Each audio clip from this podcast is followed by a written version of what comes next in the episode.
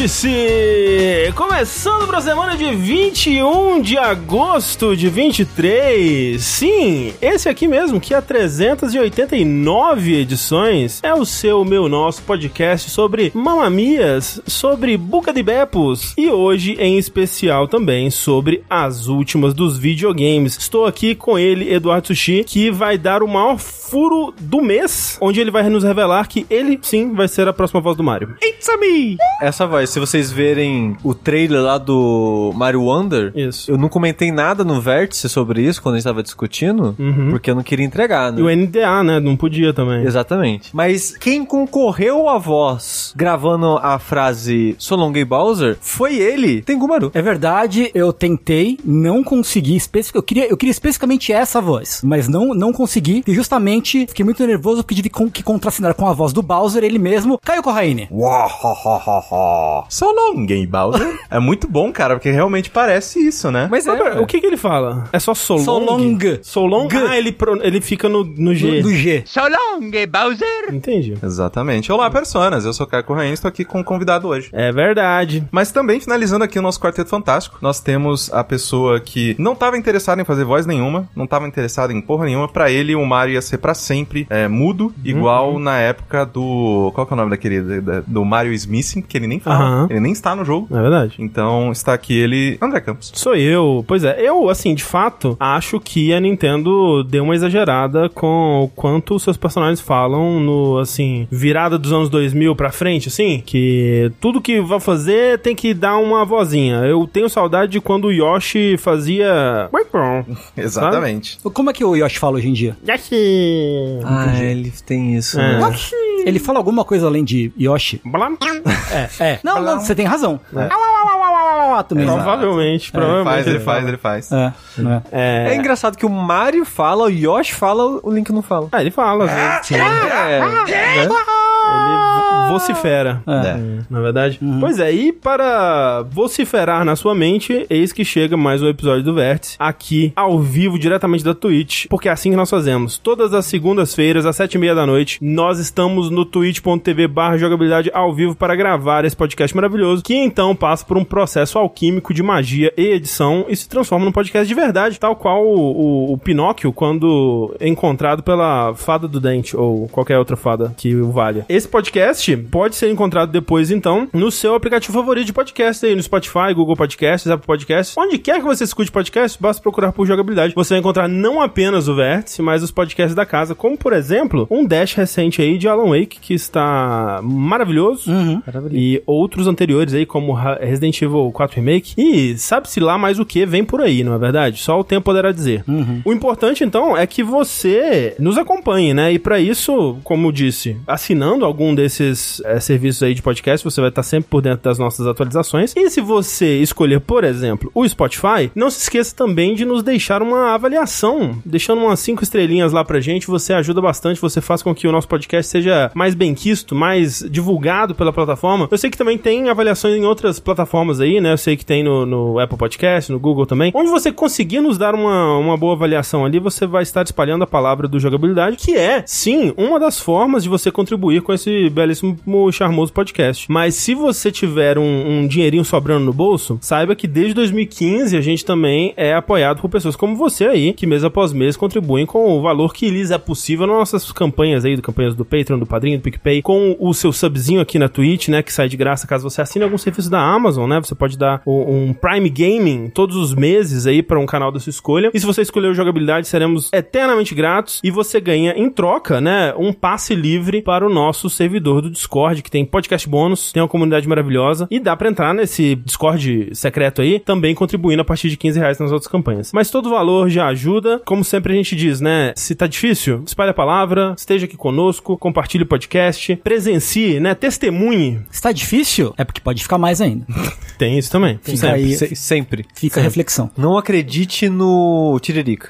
É, é. Olha, você lembra quando o Tiririca disse aquilo? O quão bom ainda estava? É, né? O quão premonitório ele, Com ele- premonitório. ele estava sendo? É. Bem, a gente tem muitas notícias e joguinhos pra falar no podcast de hoje, mas antes disso, temos algumas coisas pra é, tirar da frente aqui, né? Afinal de contas, hoje não estamos contando com a presença sorridente, jovial de Rafael Kina e tentamos preencher esse espaço nos nossos corações com o nosso querido Caio Correia. Mal e porcamente, né? Que Porque absurdo. É impossível, Para impossível, né, ocupar o espaço de Rafael Kina. Caio Corraine, o maior podcaster do Brasil. Ai, cara, que saudade quando isso era só, sei lá, um bagulho que a gente fazia de boa, sabe? tipo, por que, que eu fui inventar de fazer empresa, cara? Não faz isso, não. Nunca, nunca façam isso, gente. Não transformem algo que vocês amam muito no trabalho de vocês. Não, não se transforme de uma maneira cyberpunk num homem podcast. É, exatamente. Mas ainda assim, né? Ainda estou como fundador e CEO da Maremoto Podcast, que é uma produtora de né, podcast aqui no Brasil. Hum, não sei se eu posso falar já. Hum, segredos melhor não. exclusivos? Não, ainda não, ainda não, ainda não. Ok, O-. O, contrato ainda não foi assinado. Olha só. Mas a gente fechou um contrataço agora, atualizando algumas das pessoas, né? Porque da última vez que eu vim aqui, eu, eh, foi durante o RPG e eu falei, pô, as coisas estão meio complicadas. tá tudo melhor agora, gente, vocês podem Muita ficar gente ficou muito preocupada É, com o então, Vocês podem ficar bem tranquilos, as coisas Que melhoraram bom, que bom. bastante. Então, né, se por algum acaso você, ou principalmente a empresa da qual você faz parte, gostaria de fazer um podcast Hum. B2B, B2C, entra lá em maremó.to, que é o meu site, aí você pode pedir, né, um orçamento pra nós ganhar dinheiro, né, porque é bom. Eu trabalho com retroescavadeira. Cara, é muito legal aquele programa. Eu apresento um programa da Brasif no YouTube. Procura aí, gente. Papo Be- de Máquinas. BRASF? Isso, Brasif, que é né, uma, uma empresa que trabalha aí com máquinas pesadas. Procura no Uhum, YouTube, uhum. Papo de Máquinas. Eu apresento um videocast de empilhadeira. Retroescavadeira. Retroescavadeira Caralho, isso é no muito foda. YouTube. Isso é muito foda. Eu acho Eu- maneiro demais. No meu, meu último emprego como designer em agência, um dos clientes que eu cuidava era uma empresa de galpões logísticos. Eu aprendi muito sobre galpões logísticos. Não retive nenhum desse conhecimento, mas eu queria era muito tanto, interessante. tem, tem um, tinha um projeto que a gente quase fechou, que era dessas lojas em container. Nossa. Eu queria tanto ter fechado esse projeto, porque, eu- porque eu tava enchendo o saco dela. Falou, "Ô, vamos fazer um estúdio num container, cara. E aí a gente bota o estúdio assim, no meio da Paulista, a gente vai gravar lá, e a mulher, Foda. nossa, vamos, aí sumiu. Mas, Né, Pô. a gente tá aí fazendo podcast pra todo mundo que nos oferece dinheiro e um, né, um, com a possibilidade de fazer um conteúdo de qualidade. Então, ó, sigam o Corra, né? Caio. Corraine aí nas redes e procurem também a Maremoto. Sim. Né? Maremó.to, porque eu cometi o mesmo erro que, alguma, que algumas pessoas que eu conheço. É que a gente trabalha com áudio e escolhe uma URL que é muito melhor escrita. Muito melhor escrita. Muito difícil de falar em áudio, as pessoas nunca entendem. Não, tem gente que acha que a minha empresa chama Maremó. Maremó, exato. Não, eu direto recebo e-mails tipo... jogabilidade. Olá, jogabilidade. Sim. É, sempre. E, inclusive, o jogabilidade.com.br ainda está sendo retido aí. Refém, É. refém. Não vou falar muito sobre isso, porque a pessoa não gosta de mim já. É, tô... Ah, você, você o- mandou e-mail pra esse ano já? de- dezenas de vezes. O cara que tem o maremoto.com também me odeia. É, exato, exato. Não, e cada vez que eu, que eu falo com ela, ela cobra mais, mais alto. Eu fico pensando, da primeira vez que eu pedi, se eu tivesse aceitado, teria sido o Ele te mal- cobrou muito caro da primeira vez? Assim, da primeira vez, cobrou mais de mil reais. Hum. E esse valor só foi subindo. Porra. É. Hoje em dia, talvez eu até pagaria mil reais pra ter. Não sei, né? Não, não vai ser hoje que a gente vai ter o jogabilidade.com.br. Enfim, por falar em podcasts, essa é uma edição muito especial porque é uma das raras oportunidades aqui que nós temos um vértice patrocinado. Palmas, palmas, palmas. Pois é. E veja só, nós estamos aqui para falar para você que está ouvindo um podcast sobre podcasts. Veja só que união do útil ao agradável aí, né? Aqui, pro nosso público, eu sei que muitos de vocês já vão conhecer a ESPM, né? Que é a Escola Superior de Propaganda e Marketing, que tem nota máxima no MEC, tem excelência em- de estudo internacional e tudo mais, mas talvez vocês não saibam que a ESPM tem também podcasts, porque é a mídia do futuro. Exatamente. É o ano Chegou do... ficar. Chegou pra ficar. 23 é o ano do podcast. É o ano do podcast, sem dúvida. E na verdade, né, não tem podcast, tem podcasts no plural, né? Porque a gente, por coincidência, está aqui com ele, Caio Corraine, da Maremoto. Esses projetos da ESPM, esses podcasts, são tocados pela Maremoto. O quê? É, Gente, que absurdo! não é Como uma coincidência assim? incrível isso? Te pegamos de Nossa! surpresa completamente, né? Caramba! Mas assim, a presença do, do Caio hoje foi Assim, uma sim, não tem nada a ver, gente. O negócio já tá fechado. Já tava antes. É tipo, Tinham sido fechados, gente. Não tem nada a ver. Isso, é tipo quando o presidente da Dolly encomendou uma entrevista com ele mesmo pra falar que a Coca-Cola tava ameaçando ele, é mais ou menos a mesma É, coisa. tipo, a, a gente na verdade deveria ter começado a fazer esse anúncio no vértice passado, mas aí Não, foi muito cima. coisas. Foi muito em cima e. Mas, né? Mas é, então aqui, de verdade, unindo o útil ao agradável, pra apresentar pra vocês esses dois podcasts aí. O primeiro que a gente vai apresentar é o Primeira Jornada, né? Que pra quem está acompanhando por áudio vai estar o link, né, na descrição pra você escutar ele no Spotify, mas pra você que tá ao vivo aqui com a gente, tem um QR Code na tela. que Você pode escanear aí, que vai te levar diretamente pra lá. E o, o Jornada é mais voltado para um público jovem, né? O público que tá ingressando agora na faculdade, né, Correia? Exatamente. É um, um podcast que é um papo reto mesmo, justamente para um público mais novo que tá entrando, né, ingressando aí na sua preparação, né, de educação, na sua entrando no mercado comercial e todas essas coisas. Talvez ainda nem decidiu que não rumo... decidiu que curso que vai É, fazer, exato. não decidiu que faculdade que vai fazer Uhum. e todas essas coisas, ou, né, até pro pessoal que tá ainda, né, já, já tá em andamento, mas às vezes quer recomeçar, quer fazer uma nova Uhum, formação, uhum. esse tipo de coisa. Eu acho que é um programa muito legal porque ele apresenta bem novas profissões, ele dá dicas de, poxa, como que você estuda melhor. Perspectivas, né, do mercado, né, o que que tá em alta, Sim. esse tipo de coisa. É um programa muito legal, gente, porque ele é feito todo numa linguagem bem jovem, justamente pra. Pô, morro de medo de, vestibular, o que, que eu faço? Porra, acabou de sair hoje o programa de estudar pra vestibular. Como que você faz, né? Simulado e todas essas coisas e tal. Então, né? E cheio de entrevistas com especialistas, né, com professores da SPM Sim. mesmo, ex-alunos e tudo mais. Então esse é pra você que é jovem ou tá querendo voltar a se sentir jovem aí, talvez, né? E o segundo, pensando aí já no nosso público, que a gente sabe que tem muito 30 mais, 40 mais aqui é, no- nos escutando, né? É o Lifelong Cast, que agora também tem o QR Codezinho na tela aí pra você desfrutar. Esse é o meu. Esse é apresentado pelo próprio Caio Correia, olha só que coisa Exatamente. maravilhosa. E eu adoro esse programa, gente. O Lifelong,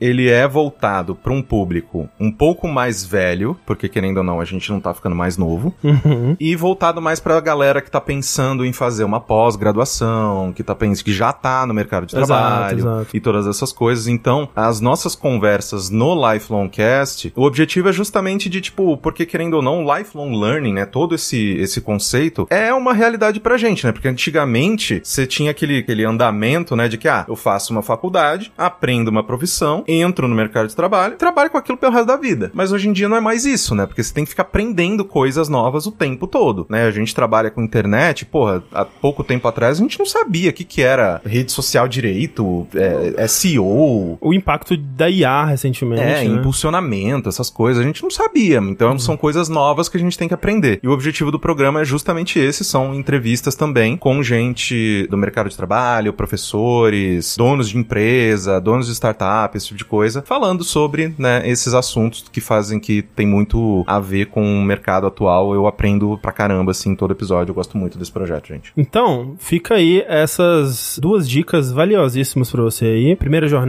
e o Lifelong Cast. Estão ambos linkados no post do podcast pra você que tá ouvindo a versão em áudio e mais uma vez os QR codes na tela. E aí, escutando, né, seguindo, assinando os feeds e tudo mais, depois procura o Corra, procura a SPM pra dar o seu feedback, é, dizer se você gostou, se vai continuar acompanhando e tudo mais. E agradecemos, né, mais uma vez aí a SPM pela confiança e ao Corra por ter feito essa bela ponte e por ser o Homem Podcast. Exatamente.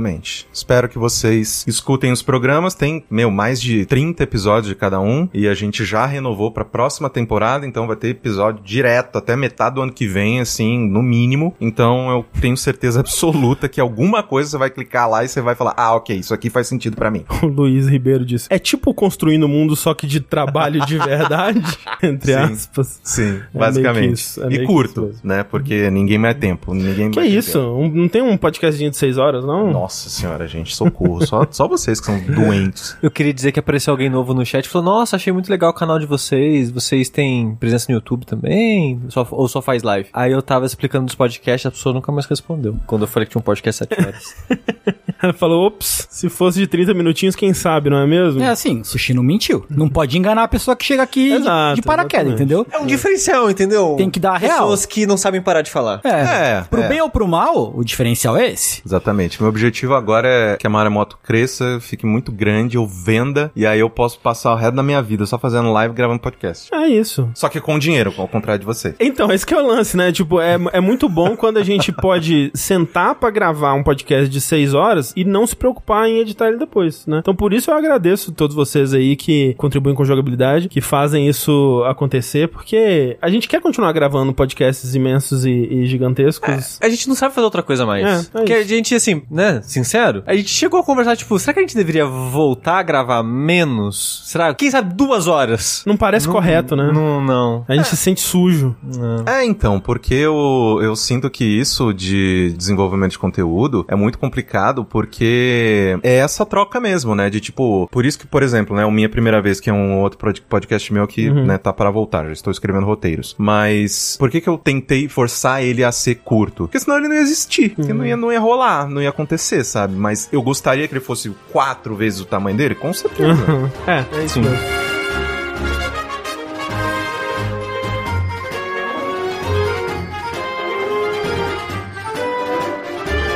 Pois bem, então vamos para as nossas noticinhas dessa semana. E como já indicado pela abertura, hoje, no dia da gravação desse podcast, dia 21, tivemos aí a, a bomba da aposentadoria peronomútil, né? De senhor Charles Martinet, que é a voz oficial do Mario há mais de 30 anos aí, né? Aqueles jogos de PC antigos já era ele? Então, eu achei engraçado que no comunicado da, da Nintendo, eles disseram que ah, é o Charles Martinet que faz o- a voz do Mario desde Mario 64, né? Que é de 96. E na verdade não, né? Ele já fez antes em alguns jogos de PC, tipo o Mario Teach Typing, que teve uma versão de, de CD e tal, só que era parceria com a Interplay, era, não era a Nintendo que desenvolvia. Inclusive, é, é assim como os jogos do Mario e Zelda do CDI, é um retrato de uma Nintendo muito específica, de uma época muito específica, que ela chegou a soltar as franquias dela com outras pessoas sem muita supervisão, assim, saíam uns, uns Saiu uns filhos negócios, né? meio esquisitos, Saiu exato. uns negócios lá. Então recomendo quem não conhece procurar. A gente já jogou um pouquinho dele em live, é um jogo bem bizarro. Antes disso, ele até ele fez a voz do Mario pra um pinball, uma coisa assim. Então já é alguém que fazia a, a voz do Mario há muito tempo. Não a primeira voz, né? Porque antes disso teve aquele desenho do Mario, né? Sim. Teve, tipo, até anime do Mario, o japonês mesmo e tal. Mas se consolidou com certeza a partir do, do Mario 64. E fazia a voz, é, né? Ao longo dos anos ele foi ser reconhecido não só pela voz do Mario, mas de toda a, a- a família. é, Não é família, a, né? família Mas- Mario Mario. a família Mario Mario, né? Então o Mario, o Luigi, o Aluigi, o Wario, o, sei lá, Baby Mario, né? Essa porra toda ele fazia. Ele, É, ele fazia o Yoshi também? Não sei, acho que não. Não sei, na verdade. Às vezes pra economizar, né? Já tá ali, faz um... Não, eu, eu acho que é outra pessoa Outra que pessoa, faz. né? É. imagino que não. Mas é, a gente até tava zoando, né, antes de começar, que é um cara que passou 30 anos fazendo o mesmo, o mesmo boneco, mas ele é um dublador bem, bem versátil. Uma das coisas Sim. que as pessoas gostam de apontar pra mostrar o, o, o alcance dele é que no Skyrim ele faz o, o, o dragão mestre lá, o é, Partunax, uma coisa assim, né? E é, pô, porra, é uma voz de monstro, assim, né? Uma voz absolutamente nada a ver com o Mario. Ele não chega e sabe Partonox. É, mais ou menos isso. E agora ele vai deixar de dublar o Mario, até porque, eu não sei, eles não deram um motivo, né? Mas talvez tenha a ver com a idade dele, né? Ele já tá ficando mais velhinho aí, tem é, seus quase 70 anos já. E o que eles disseram no, no, no press release lá, e, e depois foi confirmado por ele, é que ele vai entrar num novo cargo aí, que é de embaixador do Mario, que ele vai viajar e levar a alegria é, do é- é Mario. muito tipo, o cachorro morreu, não, ele foi pra Exato, fazenda. é isso. É, isso. É bem essa vibe. Mas o, o, o- Charles Martinet, ele já fazia isso. Já. Pelo menos na BGS, mas todo, todo, Todo na E3 ano. ele ia. Todo ano ele tá em todo evento. Tipo, uma, É. uma coisa. Eu não sei como é que era na BGS, mas na, na E3 eu lembro de filmagem assim que tinha um, um, um mecha do Mario, como é que fala? Um animatrônico do Mario, Aham. assim, né? Que mexia e aí ele ia interagindo com os jornalistas. Então o, o mecha do Mario tava lá e o Charles Martinet escondido fazendo É. a voz e interagindo com as pessoas. Então ele, ele fazia muito isso, de ir pra evento e fazer o Mario no stand da Nintendo. Ou de só ir e, sei lá, dar entrevista, tirar foto, fazer a sessão de autógrafo e tal. Não, é, eu, eu tive a oportunidade de trabalhar com o Charles Martinet. É mesmo? Porque eu fui, não, não sei se o pessoal ainda lembra dessa história, eu fui Buff Baby da, da Nintendo, né? É mesmo? Eu fui, gente. Verdade, já contou essa Eu história. contei essa história. É, Não lembro disso, Eu não. fui Buff Baby da Nintendo no São Paulo. Com que? Você lembra qual que era o nome daquele evento, Tengu? São Paulo Paulo. Game Fest? Game algo alguma assim? coisa? São... Ah, eu não lembro. Ah. Mas eu era, eu era Buff Baby da Nintendo e eu acompanhei o, o Charles porque ele deu sessão de autógrafo, né? Uhum. É, em, dois, em dois dias de, de evento. Inclusive, né, ah, respondendo ali o Cake, Buff Baby é um conceito que não existe mais. Felizmente. Assim, de certa forma ainda existe, mas não do jeito que era.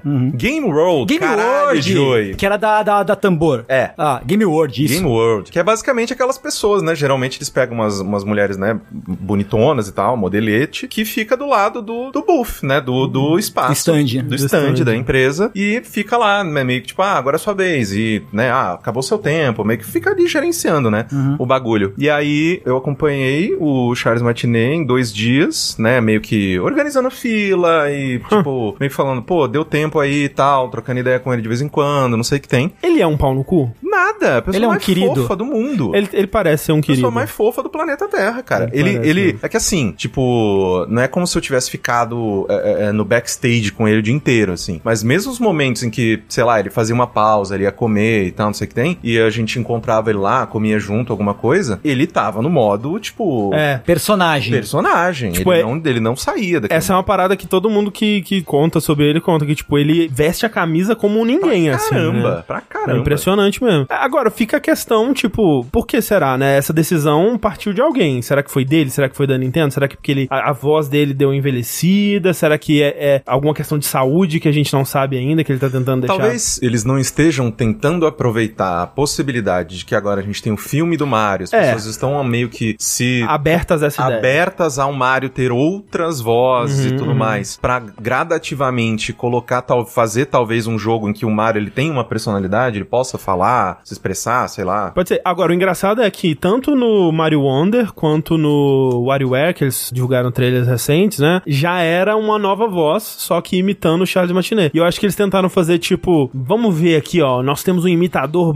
ótimo do Charles Martinet, ninguém vai perceber. E a internet percebeu. Tanto que a gente falou sobre na, na época, né? E a gente ficou em dúvida, tipo, é, é a, imitação é muito boa mesmo. Mas perceberam, assim, as pessoas, tipo, hum, será que esse é o Charles Martinet? O que que tá acontecendo e tal? E eu lembro que quando a gente falou aqui no Vértice, foi meio inconclusivo, assim, tipo, acho que o Rafa falou que é, não era ele mesmo e tal, mas não era, né? Então agora a gente sabe dessa verdade aí, só que a gente não sabe o motivo, né? E eu acho que talvez a gente eh, não saiba por muito tempo mesmo. Só que eu acho engraçado isso, né? De tipo, e, e eu acho que talvez seja a melhor forma de, de fazer. É muito melhor do que, por exemplo, o que aconteceu com o David Hater, né? Com Sim. Ah, Metal Gear. nossa, sim. Nossa, esse foi triste. Foi Que foi triste, que tipo, ah, por qualquer motivo decidiram trocar, né? No caso é porque o Kojima queria o Kiefer Sutherland no jogo dele.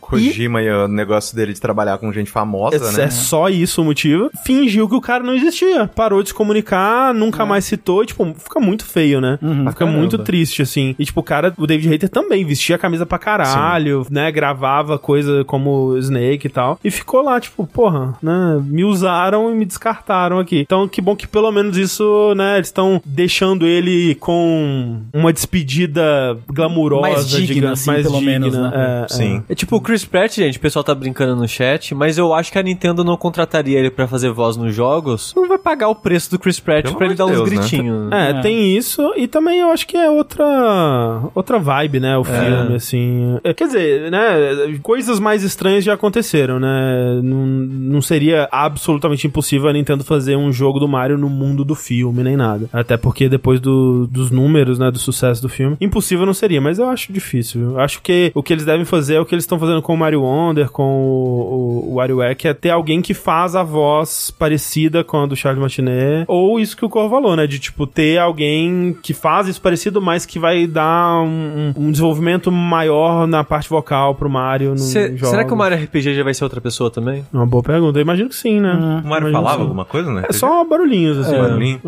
É. É, não, é porque, na eu- época não era dublado os personagens ainda. É. É, mas é, eu imagino que no remake eles vão, vão fazer ele É. dar os gritinhos dele, assim. Ah, e sei lá, o, o, o Charles também, pô, o velhinho tá, tá idoso, né? Deixa o É, deixa ele descansar. Ah, não, sim. Agora, Mas o tanto que ele viajava por ano, pelo amor de Deus. É, estão falando que ele vai continuar viajando, né? Então, É, então. coitado, deixa ele descansar. Mas é interessante, assim, surpreendente, né? O fim de uma era. De certa forma, problema. Eu prefiro que termine assim do que, às vezes, se ele vai ficando velho, aí. Fica meio triste. Vai ficando, tipo, meio que. Uhum. Você vai percebendo no trabalho dele a deteriorização. Porque, querendo ou não, todo mundo aqui tá apodrecendo pra morrer, gente. Ah, é isso sim. que vai acontecer com Ah, todos e nós. voz vai rápido, né? Nossa, né? Então, deixa o velho descansar, deixa ele feliz e é isso aí. Tem, eu tô tentando lembrar, mas eu, eu sinto que tem um exemplo disso acontecendo, ou que aconteceu, ou que tá acontecendo. Ah, na- querendo ou não, a, a, a dublagem do Sam Fisher deu uma. é, o Michael né? Ironside, né? Ele é, deu uma, uma, uma variada muito grande. Tá muito velhinho mesmo. É, até alguns, algum, alguns casos bem específicos, né? No caso de, tipo, por exemplo, no jogo do Poderoso Chefão, que colocaram, coitado, coitado nada, né? Não sei, mas colocaram Marlon Brando lá e, tipo, o cara tava no hospital, Ah, tinha sim, é. na, na, na dublagem do, dele, tipo, tinha barulho de hospital, assim, porque eles não conseguiram tirar. Caralho. Então, assim, É, do jogo. né? Eu, eu prefiro que a gente, né, lembre o Zezé de Camargo. Zezé de Camargo. Né? Eu prefiro que a gente lembre, né, do Charles no, No auge. no auge dele. Sim, com certeza.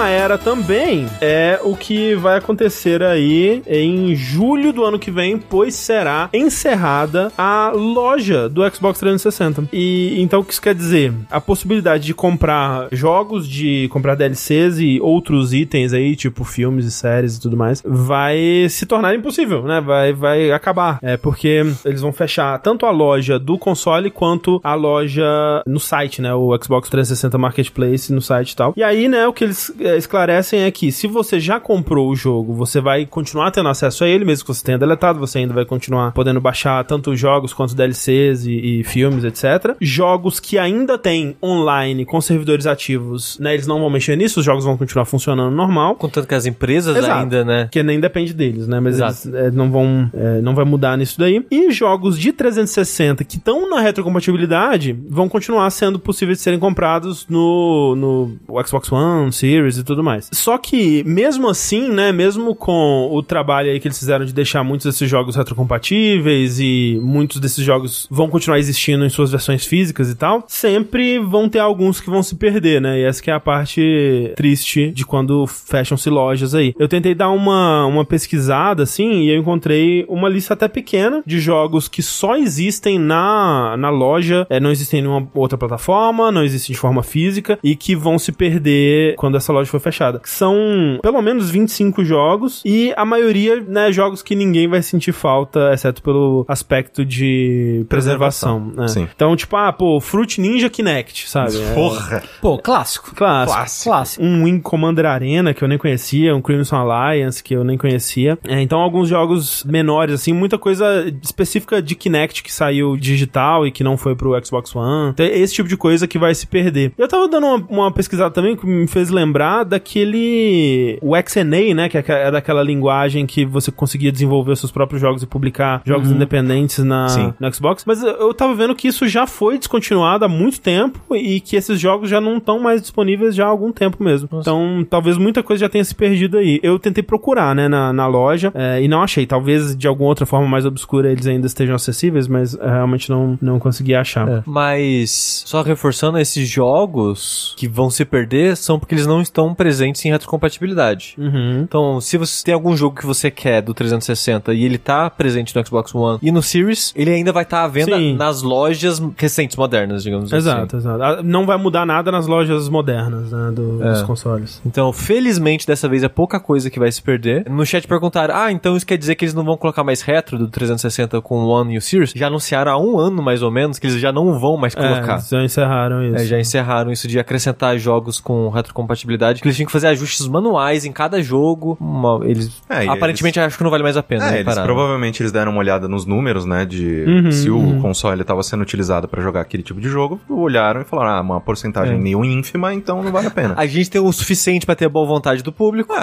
então tá bom já. Então é, tipo, pouca coisa que vai se perder. Espero que essas coisas que vão se perder estejam arquivadas por alguém aí. Mas é a velha história que se repete, né? Tipo, se você quer preservar a indústria dos videogames, você tem que contar com as pessoas que não estão envolvidas nessas empresas, porque se deixar pras empresas mesmo, tudo vai se perder, gente. É pra sempre. É, e, e eu, eu sinto, né, que de certa forma é uma discussão que vocês já tiveram até num, num dos vértices passados, acredito que porque alguém mandou uma, uma pergunta, alguma coisa do gênero, mas no fim do dia é aquele negócio, né, tipo, só respeita acervo usuário. É. A empresa, ela quer, ah, isso aqui tá me gerando renda neste Isso, momento, isso. sim ou não, É, né, clique na resposta, e dependendo da resposta, vale a pena ou não, sabe? Então, tanto que tem muitas, muitos jogos, jogos que tem jogos dentro, né, que nem o pessoal do chat tava falando, poxa, imagina quando o Roblox acabar, imagina quando, sei lá, desligarem um servidor do Fortnite e a gente perder todas as experiências que foram desenvolvidas pra ele. Esse tipo de coisa é isso, gente, é extremamente perecível e é impossível você você tirar um retrato assim completo do que é o, o desenvolvimento de jogos hoje em dia sem muita coisa se perder, né? É, A gente tava falando, né, no, no Saideira recentemente de gacha, né? Uhum. A quantidade Nossa. de gacha que nasce e morre. E não tem E registro, não tem né? registro, Não é. tem registro porque são jogos quase que 100% online, né? Tipo, mesmo que você tenha baixado ele no seu celular, se o servidor fecha, você só vai ter uma tela de título com a mensagem que o servidor tá fechado. E aí fica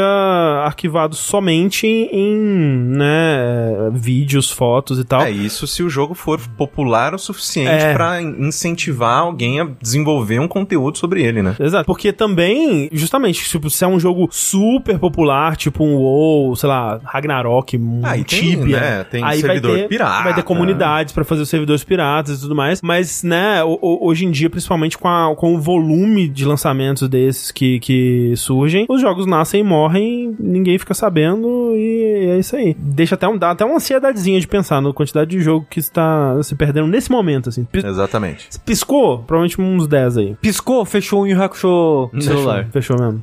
Muito triste. Mais uma loja que se fecha. A gente tava falando também no vértice passado, né, da questão do futuro aí dos jogos por streaming, e aí é outro caminho sem volta completo, né, porque aí realmente você não vai ter acesso nem aos arquivos, né, se você, se, se jogos por cloud, jogos por streaming se tornarem uma, uma coisa mais, né, fixa, mais, mais padrão da indústria, vamos dizer, aí sim você, o que você vai ter do jogo é um vídeo que tá streamando efemeramente ali no seu, no seu computador, no seu, na sua TV, e mais nada, né? Aí realmente não tem nem como fazer um servidor pirata ou guardar esses arquivos de alguma forma. É, e além de uma granularidade de você preservar esses jogos, que é versões diferentes do mesmo jogo, Sim. né? E você mencionou o WoW, que, ah, beleza, a própria Blizzard, ela meio que enalteceu isso de lançar um servidor do WoW Vanilla, nananã, porque a galera tinha saudade, nananã. Porque querendo ou não, o tempo passa, esses jogos que são atualizados constantemente, eles vão mudando muito e não tem como você, né, reviver uma experiência e ver exatamente como que esse jogo foi se desenvolvendo com o tempo. A partir do momento que a gente tem essa uma, a gente possa ter uma realidade, eu acho que o mundo acaba antes, mas tudo bem.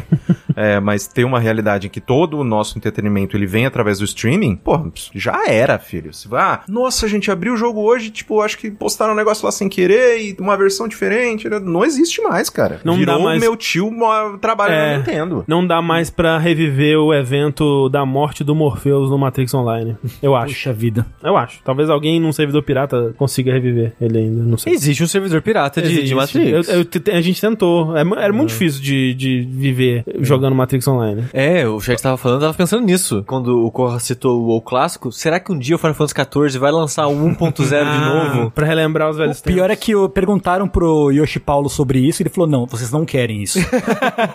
vocês só acham que querem. Pô, mas um FIFA 14 1.0 com o polimento, né, do da Mas aí já não é 1.0 mais. É, não é, não é É igual o. WoW Vanilla, né? Que eu É. coloquei como exemplo, mas não é o Vanilla. É, então. É, é que nem aquela coisa que a gente falou na o, o remake que substitui o original, né? Sim, sim. O, o próprio Demon Souls, de certa forma, Shadow of the Colossus e por aí vai, né? Sim. Ah, difícil. Difícil. Aliás, ainda bem que recentemente eles anunciaram aí que tão, tem uma cara, uma equipe fazendo um emulador de Zibo. Sim, Sim. sim, Que na verdade, eu não sei se é especificamente o emulador de Zibo ou do sistema que o Zibo rodava, né? Mas de qualquer forma, vai ser possível aí acessar, né, esses jogos. Que tem, tipo, a maioria, a esmagadora maioria dos Não. jogos do Zibo, né? Você vai pela vamos ser sincero, é basicamente a comunidade fã de Resident Evil, que é doente, Aham. que, tá, que tá se Não. esforçando só pra ter o zumbi azul lá. Tem um jogo, um jogo especificamente que realmente é meio triste que ele esteja lá, que é o Double Dragon do Zibo, que é realmente uma versão exclusiva pro Zibo, com, pô, animação pixel art incrível e tudo mais. É um Double Dragon bem, bem maneiro, que atualmente só existe mesmo no Zibo. Então, é, é, é o jogo que, que vai se beneficiar com isso aí. Se quando sair, nem se, quando sair, André, a gente vai jogar Resident Evil 4 lá. Sim, com certeza. Com certeza. Comparando. Exato. Com o remake. Com o remake. Faz uma live lado. simultânea dos dois. Resident Evil adesivo, Resident Evil o HD, Isso. foto, foto É. roubada e o. O do Wii também, que é diferente. Sim. O VR, faz um porra. Todos os Resident Evil. Trazendo de volta a abertura, André, que a gente falou de podcast curtinho, a gente gravou recentemente, né, o Dash do Alan Wake, que eu vou vender aqui de novo pra quem não ouviu, que foi um Dash que a gente gravou preparando você pro Alan Wake 2. Por quê? Como assim preparar alguém, sendo que só saiu um jogo? Não, é só joga o jogo, pô, o jogo curtinho. É, mas é porque tem um universo expandido que muito que é cinco vezes maior que o próprio jogo. É. E a gente falou de tudo lá, preparando você pro quê? Pro 2, que o 2 vai usar tudo isso. Sim. E você ganhou, acabou de ganhar 10 dias a mais pra ouvir esse podcast. É verdade. Calma, o atraso do jogo é só 10 dias? É, foi É. um atrasinho Ah, curtinho. porra, não. ah, Vai pro ano de que vem, gente. Eu queria também, eu queria. Chega de jogo esse ano. Olha, Mas assim, só, só falando a, a- a- notícia de Não, fato. é- é denúncia, tá? Eu não ouvi esse Dash ainda porque eu não joguei o primeiro jogo. Ele tá instalado no meu Play 5 porque eles acabaram de dar a porra do, do, do jogo na do Plus. jogo na Plus. Aí eu falei, não, vou jogar. Aí não vou jogar, gente. Não vou. é muito Assim, o jogo é umas 8 horas. É curto. Ah, só? É, é curtinho. É, ah, ele é então curtinho. dá, então dá, é então dá, curtinho. então dá. Dá, então dá. termina o Baldur's Gate, vai pra ele. É, e não, tá- então tá dá. Uh. Mas ó, o jogo ia sair dia 17 de outubro de 2023. Foi adiado em 10 dias só, para 27. A justificativa, eles deram que tem muito jogo. Falaram, Basicamente. gente, é jogo demais. Muito Só- jogo junto. Só que aí, eu não sei se é esperto, assim, talvez é, é problema de desenvolvimento, né? Porque se adiar pra fugir de jogo, mas ainda mantendo no mesmo mês, Então, é. me parece uma ideia ruim, porque agora você tá depois dos outros jogos e talvez as pessoas resolveram comprar os outros jogos em vez do seu. Não era melhor eles. Não é novembro que tá bem vazio esse ano? É, eu não Tá sei. mais vazio que outubro. Tá mais Com certeza vazio que mais, outubro, é, com mas- certeza mais, sim. né, tudo vai sair em outubro. Mas eu acho que, se não me engano, é que o pessoal tava falando que tava meio esquisito, assim, de tipo, poxa, geralmente tinha, saía tudo em novembro e aí agora é, é tudo em outubro, setembro. Talvez vai pra, pra, ser pra, pra novembro, vai pra Pô, dezembro. Fevereirinho ali, Porra, nossa. bom demais. Sim. Tem certeza que ninguém vai lançar nada em fevereiro? Assim, eu imagino que, como o Sushi disse, seja uma questão de desenvolvimento, assim, eles conseguiram um tempinho a mais pra polir, eu não sei. É porque, é porque, no- Porque pra de- fugir dos lançamentos não faz muito sentido, né? Sim. É, porque se for assim, adianta um pouquinho, eu acho, sabe? É. Igual o Baldur's Gate fez. Uhum. De adiantou a versão de PC, que é a mais importante no final das contas pra esse tipo de jogo, e as outras ficou na data normal ainda. Aí eles ir pra trás me parece pior nesse sentido. O tempo, no caso, que é 10 dias só, não me parece que vai ajudar, não sei. É, mas é importante também lembrar que ainda assim, né, e- e, né, não muda muita coisa na verdade, outubro vai ser um mês desgraçado, assim, né, pra, pra quem gostaria talvez de estar jogando todos os jogos mais importantes do ano aí, porque, olha só, nós teremos Detetive Pikachu Returns, eh, dia 6, Forza Motorsport, dia 10, Lord of the Fallen, o reboot, que ao contrário do que o Sushi diz, parece que tá interessante sim, dia 13, Super Mario Bros. Wonder, dia 20, no mesmo dia, Marvel Spider-Man 2, Dia 20. Dia 20 também. Metal Gear Solid Master Collection Volume 1, dia 24. O novo Cities Skylines, dia 24 também. Alone in the Dark, dia 25. E um Total War Faraó aí, que eu acho que disseram só que ia ser outubro, mas não deram data. Até essa altura talvez seja adiado, não sei. Assassin's Creed Mirage também, parece? É, o Assassin's Creed Mirage, ele foi... é, Adiantado. Adiantado, mas é novembro ainda, né? Ah, ok. Comecinho de novembro, Ok. se eu não me engano. Tá aí, né? Cara, dessa lista aí, você falou uns 5 que eu jogaria. Fácil, né? Tipo, tem Tranquilamente. muitos aqui que eu quero muito jogar, eu não sei como é que a gente vai fazer, simplesmente. O Diego falou, não tem dinheiro pra isso. Fudeu. Exatamente o problema. O Alan Wake tá no meio disso daí. Porque a maioria das pessoas vai comprar um jogo e olha lá. É. É porque, olha só, agora ele, ele foi de 17 pra, pra 27, ele tá O- dois dias depois do Alone in the Dark. que o Assassin's. Creed ficou pro dia 5 de outubro. De outubro? Ah, ele foi... Ah, ele é no começo de outubro, achei que era no começo de novembro. É, então é isso ainda, Assassin's Creed. É... É, muita coisa. ao- gente, do cara. ladinho ali do Pikachu. Porra, Coladinho com Pikachu. coladinho com o Pikachu. E com Gugu. É muita gente. E é provavelmente aquilo, né? De jogos que tiveram seus desenvolvimentos adiados pela pandemia, né? E, e foram. acabaram se juntando todos ali. Só que, pô, eu entendo, né? Aproveitar, pô, o período de final de ano, que dá uma aquecida, dá um interesse maior aí no- nos jogos. Entendo, sei lá, querer participar de premiações no final do ano. Entendo, é, né? é, ano fiscal aí, mas, pô, pô, espalha melhor isso aí, gente. Que isso? Eu não É sei. ruim até pra eles, eu É. acho. Não E eu, sei. e eu não sei, assim, porque hoje em dia, não sei se vocês têm esse sentimento também. É claro que, né, vocês estão mais envolvidos com isso, que vocês trabalham com isso todo dia, mas não tem um momento muito fraco durante o ano. Tá sempre saindo coisa. Sim. Então, eu, não, eu fico nessa, nessa divisão também, nessa, nessa discussão interna de, tá, mas vou fugir de tal lançamento. Sempre vai ter algum. Não, É, não sim, vai? tem- Tem, tem um período mais fraco, entre aspas, que tipo, de maio a agosto, assim, É, que é um pouco mais morto. Mesmo assim, é meio que de ano pra ano, eu sinto, Ah, né? sim. Porque às vezes, pô, tem um puta lançamento no começo do ano, às vezes o começo do ano é meio fraco. Uhum. Às vezes vai ter um lançamento ali no, no verão americano e às vezes não. O, o problema eu acho que é meio que esse, que tipo, o pessoal, eles não tem um, um padrão, assim. Sim. Então, sei lá, outubro, por algum motivo, pareceu uma boa ideia pra todos. E parecia aquela coisa que, não, pô, todo mundo vai adiar, né? Todo mundo vai perceber que tá todo mundo em outubro e vão adiar. E não, ninguém, tá adiou. adiando. Muita todo gente, mundo, inclusive, adiantou, né? né? Todo mundo esperando pra ver quem que pisca, ninguém piscou. E, e os carros bateram, né? Isso. Sem dúvida, isso não é consequência de preguiça de desenvolvedor, né, Tengu? Ah, é, mas é. É? Você- É, eu digo, toda vez que você vê aí uma coisa que você achou escrita assim, deve preguiçoso isso aí. Isso aí é Esses preguiça. 10 dias aí é pra tirar férias. É isso, pode tirar férias. E assim, pelo amor de Deus, né, cara? Loucura. A internet é uma loucura. O que, que aconteceu? Tem pessoas aí que estão jogando Starfield já. É verdade? Né? E aí algumas coisas vazam, algumas coisas são comentadas, Eu né? acho que eles liberaram compartilhar a tela inicial, né? Só E aí, coisa é, né? Pô, compartilharam o, o- a tela inicial do Starfield. Uma tela bonita, simples, normal. Minimalista. Normal. Normal. Uma tela perfeitamente normal. Você já viu alguma tela de título da From Software que é fundo preto, o nome do jogo e New Game? É isso. É verdade. E aí, um mini querido aí no, no Twitter, chamado Mark Kern, que, dentre outras coisas, foi diretor de World of Warcraft. E aparentemente hoje ele é um cara meio medíocre que usa isso pra dar carteirada, mas não faz ma- nada, mais nada de relevante. Tipo o David Jeff. Exatamente. Tipo David Jaff. Tipo David tipo Jaff. isso. E assim,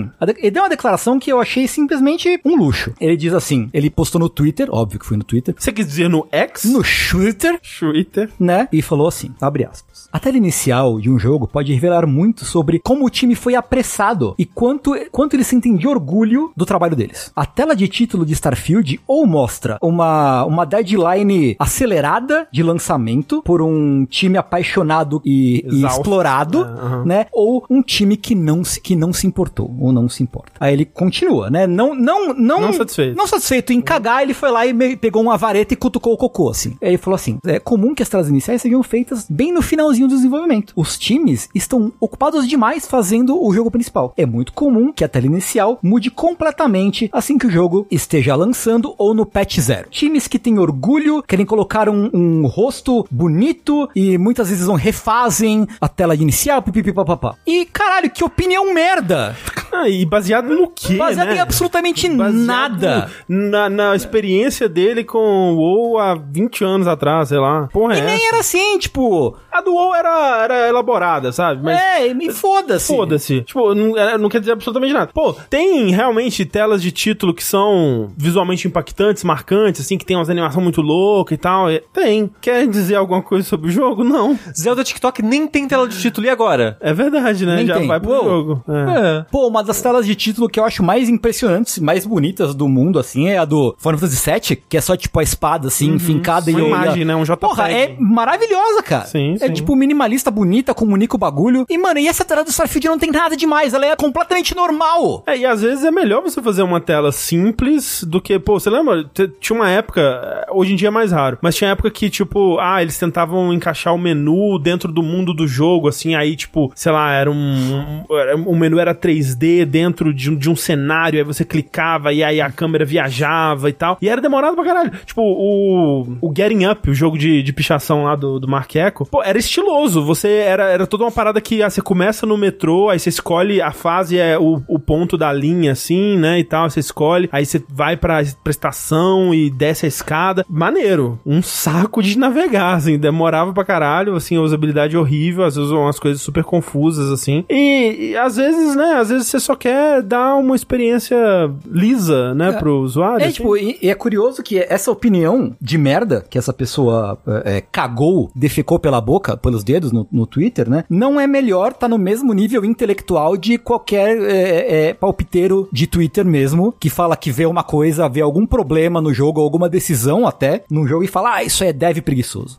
que é, literalmente não tem como saber como aquilo foi feito. Você não tava no, no estúdio quando aquilo foi feito, quando foi, foi decidido. É, não, e Sabe? é, a gente volta àquela porra da discussão do, do Baldur's Gate que Não teve uma ainda. sobrevida, né? É, exato. Teve um artigo de muita má fé publicado pela IGN que deu uma sobrevida à parada, né? E é aquilo, tipo, ah, esse, esse jogo não é tipo Baldur's Gate, não é tão bom quanto o Baldur's Gate por preguiça do desenvolvedor. Pelo amor de Oi? Deus, cara. Pelo Como amor assim? de Deus. O que que você tá falando? Definitivamente não, gente. E, e sei lá, é que, assim, tem muito essa, essa discussão, né, de, das redes sociais, de, do que efetivamente viraliza e chama atenção, é quando você fica inflamado nas redes, né? Você só interage, só, tipo, efetivamente faz alguma coisa, se movimenta nas redes quando é pra reclamar de algo, falar mal de algo, ficar, ficar bravo com algo e tal, não sei o que tem. E, tipo, geralmente é um monte de assunto que não tem por que alguém ficar bravo com isso.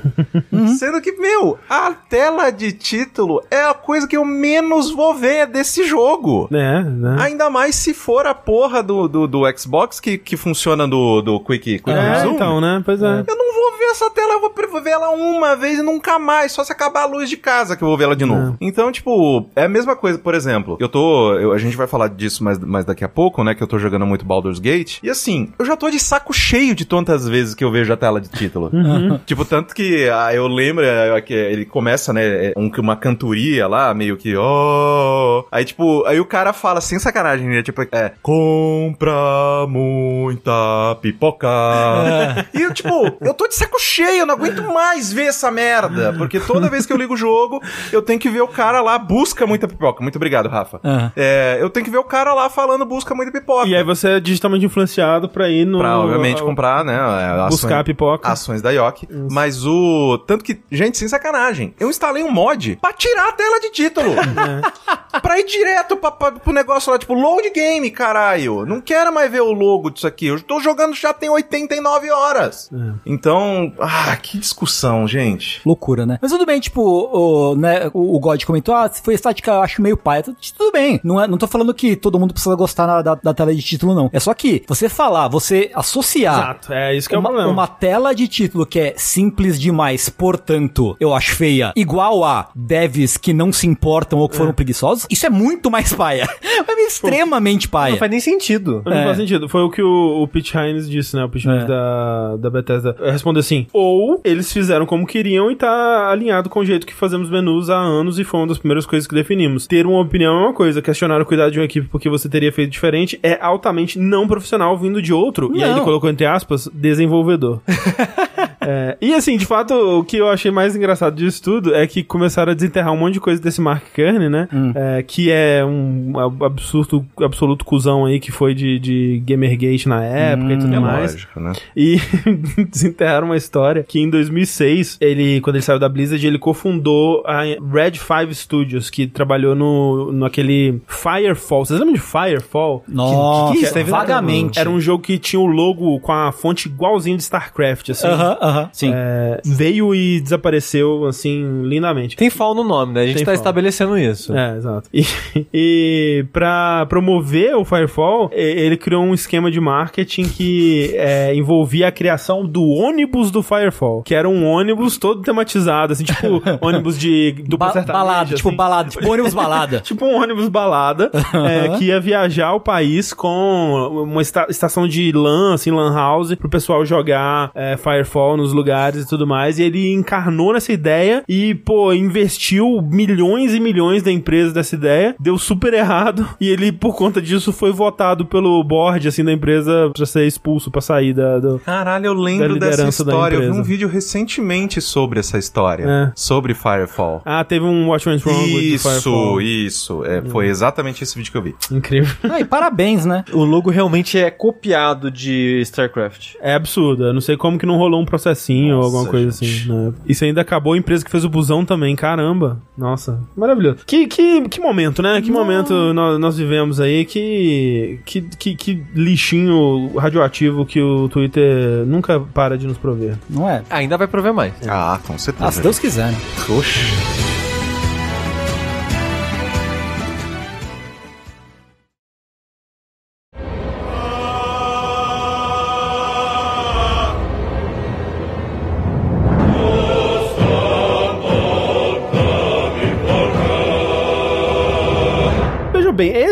Nosso primeiro bloco de notícias e corra, eu estou sedento por pipoca. Você tem alguma coisa que você pode fazer por mim? Vou buscar muita pipoca. É. Gente, pelo amor de Deus, cara, vocês têm que jogar Baldur's Gate logo, cara. Eu quero. Tá chegando, calma. Nossa tá tudo senhora. bem. É dia 7, né?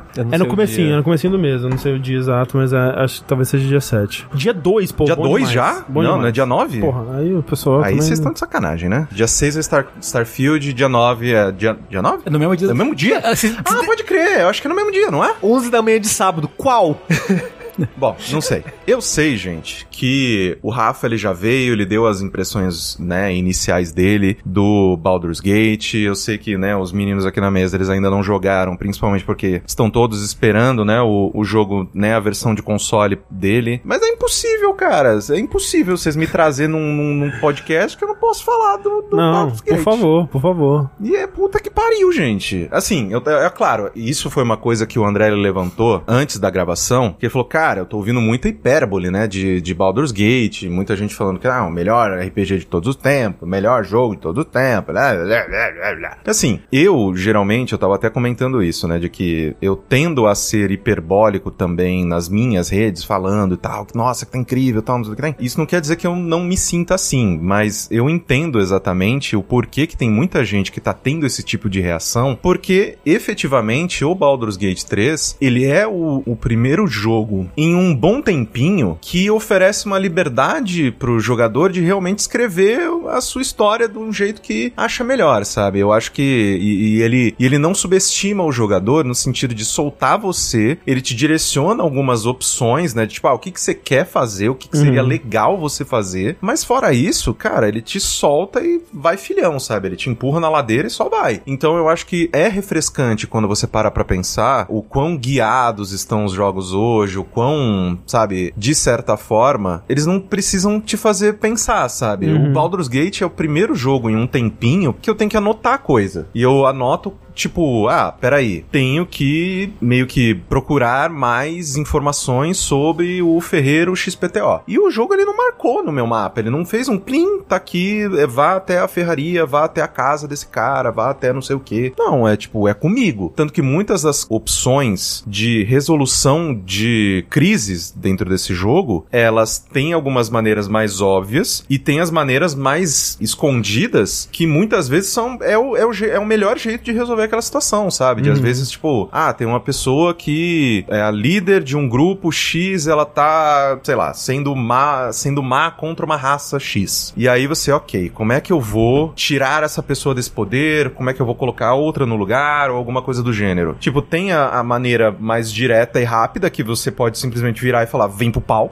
e sair na porrada com ela. Ou você pode, tipo, meu, invadir a casa, procurar não sei o que. Meio que, de certa forma, e isso vai soar muito esquisito, mas pelo fato, né, do jogabilidade, né, que é a nossa campanha de RPG, se você ainda não assistiu, vá assistir, né, os episódios do jogabilidade. Pelo fato da gente não tá conseguindo data, acomodar todas essas coisas pra voltar a jogar RPG, ele foi meio que, tipo, ele coçou a coceirinha. Você tava falando que você fez o Piper, né? Eu fiz o Piper, obviamente, né? Porque eu não ia deixar de jogar de bardo nesse jogo. Pois é, tipo, eu- eu- a gente tava conversando antes de começar a gravação e pelo que eu tenho ouvido, assim, me parece um jogo que é quase um crime você não jogar de bardo ou alguma classe de carisma, assim. Porque, tipo, a verdade é que, e especialmente depois do- da primeira campanha do, do Critical Role, foi provado, né, que bardo é a melhor classe. Sim. Assim, de, de, de Dungeons and Dragons. O jeito que o Baldur's Gate, ele, ele adapta, ele interpreta, né, as mecânicas de de D&D, que muitas delas são até difíceis de, de- você Sim. é, trazer pra uma, uma mecânica de, de jogo, né? Então, por exemplo, eu gostei muito do jeito que eles fizeram Taumaturgy, como é? Taumaturgia? Uhum. Que, pô, é, é uma parada, assim, que você parar pra pensar, é difícil de você transpor isso pra uma mecânica que é tipo, ah, um- é um monte de conjunto de magias não ofensivas que você, tipo, sei lá, você pode brilhar o seu olho, você pode fazer um barulho, você pode fazer um- uma pequena ilusão, você pode fechar uma janela, você pode apagar uma vela, sabe? Tipo, um monte de coisinha assim, que tá tudo dentro da mesma magia. E como é que você vai transpor isso pra uma mecânica do jogo? E, tipo, ah, ele te dá uma, uma vantagem pra uma, uma checagem de que envolva. eu Não sei, eu não sei qual é o status, mas, tipo, você consegue ser mais intimidador se você quiser usando Sim. taumaturgia. E, tipo, obviamente, substitui como é feito no jogo? Obviamente que não. não acho que nem é essa a ideia, né? Em termos de liberdade, de criação e tudo mais, uma mesa de RPG tradicional Com certeza. vai ser imbatível, obviamente. Sim. Mas esse trabalho de hum, converter isso, né, para as mecânicas do jogo, eu tô achando tão fascinante. E eu acho que, como você disse, é muito legal porque é D&D quinta edição que a gente tem familiaridade, né? Então a gente consegue olhar e ver e apreciar melhor até esse Sim, trabalho. Com né? certeza. E eu acho que isso pra mim é algo que tá, inclusive, jogar Baldur's Gate tá me dando von- mais vontade de Uhum. voltar com RPG, Sim. né, com o nosso RPG, porque, por exemplo, eu tô, né, tô jogando com Piper, né, tô jogando de bardo, e o jogo me explicou algumas, algumas habilidades, algumas magias que só de ler a descrição eu nunca tinha entendido. Uhum, uhum. Mas aí, eu, efetivamente, usar isso no jogo, eu falei, ah, Posso, eu posso fazer isso Porra! também? Nossa, eu podia muito ter feito isso e tal, não sei o que tem. Então, é muito interessante, justamente pra quem tem esse background de D&D, jogar e entender como que justa, por exemplo, eu tava comentando com o Sushi antes, né, de que, por exemplo, a, a Mika é paladina, né, na, na nossa mesa. E eu paro assim, eu falo, cara, eu preciso, preciso que a Mikan jogue esse jojogo.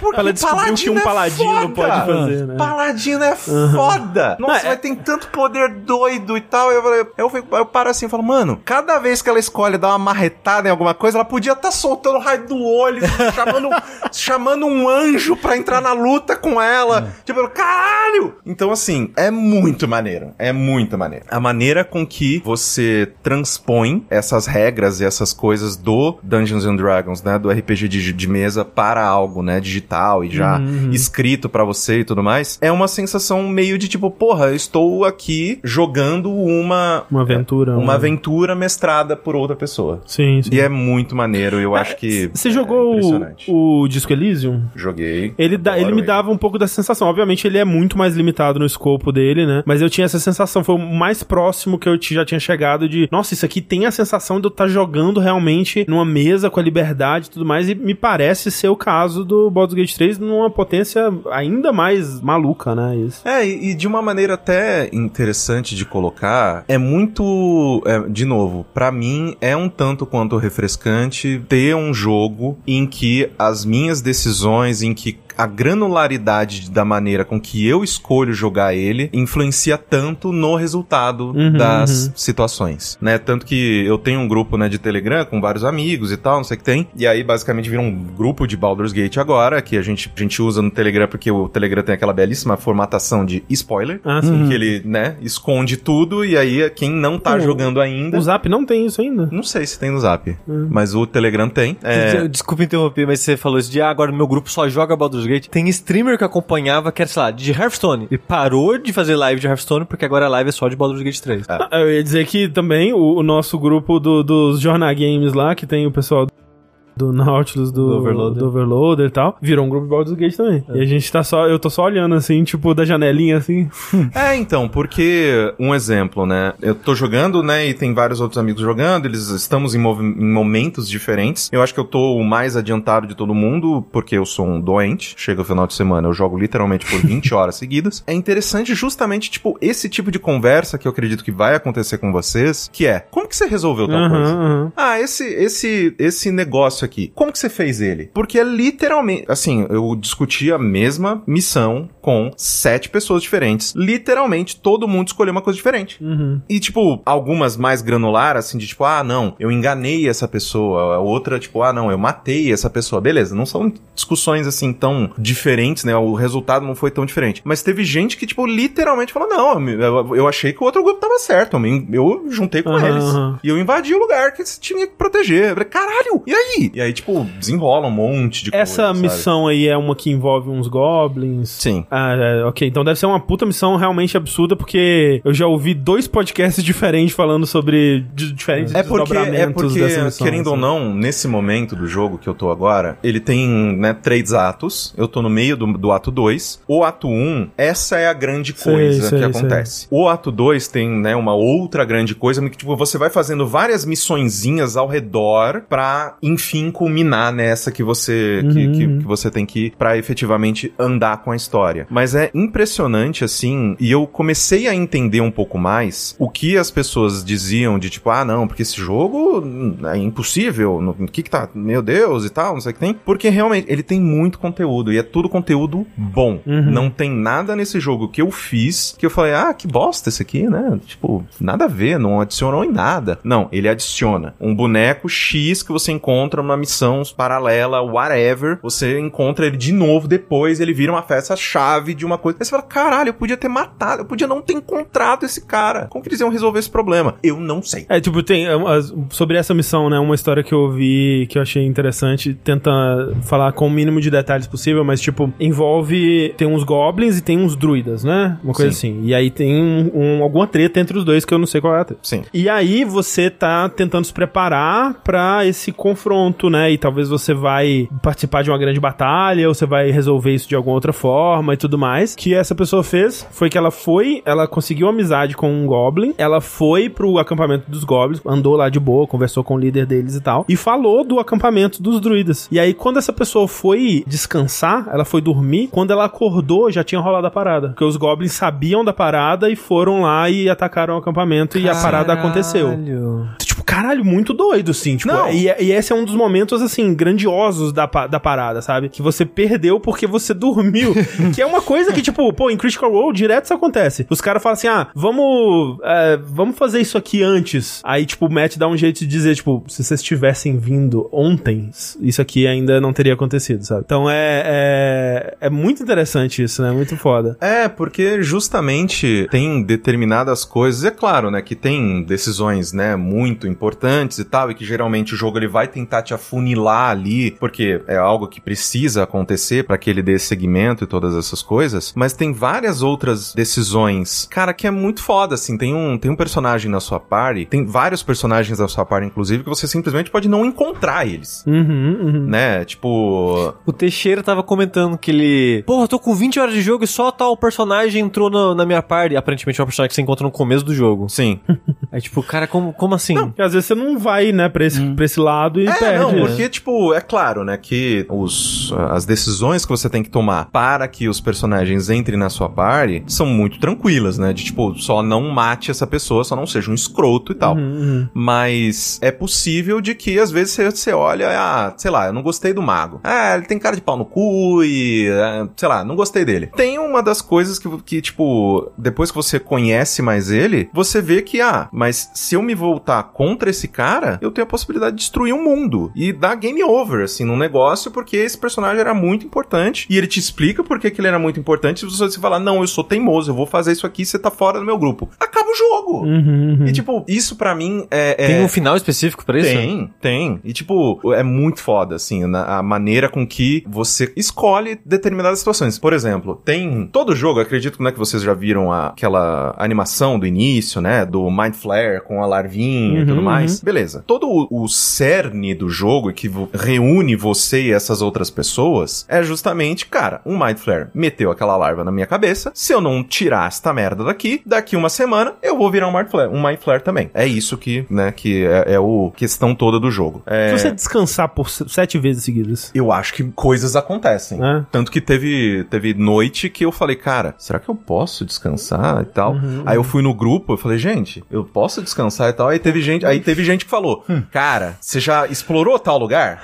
Aí eu falei, ainda não. Puta, vai lá, porque acho que tem uma missão que você perde se você descansar agora. Eu, puta que pariu. Eu tava só o, o pé na cova, tá ligado? Eu falei, não, vamos lá, eu vou achar essa missão pra eu não perder. E tipo, Eu quero tanto, cor. Eu É. quero tanto. E, e, tipo, por exemplo, tem, chegou um momento na- no meu jogo que uma personagem falou, não, que ela, ela tem uma raça específica, meu, meu, meu povo é foda, minha, minha raça é do caralho, e eles têm a máquina pra tirar isso aqui da nossa cabeça. Tá bom, você, ah, beleza, você falou o que você falou, tá falado, vamos lá. E aí, era uma missão que, assim, nossa, interessante pra caralho você entender toda a cultura e tal, não sei o que tem. Só que chegou um ponto em que, igual na última aventura, né, do jogabilidade, em que talvez algum personagem tenha, né, virado poeira, se eu tivesse rodado mal, Uhum, uhum. uma personagem principal da minha parte tinha morrido. Como é que você tá fazendo com o save scam? Você tá... Eu, eu não estou usando o save scan, eu só uso o save scan de tipo, sei lá, ah, eu quero abrir esse baú. Aí, porra, tirei dois. Ah, eu vou ter que usar outra gazua, sabe? Vou ter que usar outro lockpick. Tipo, mas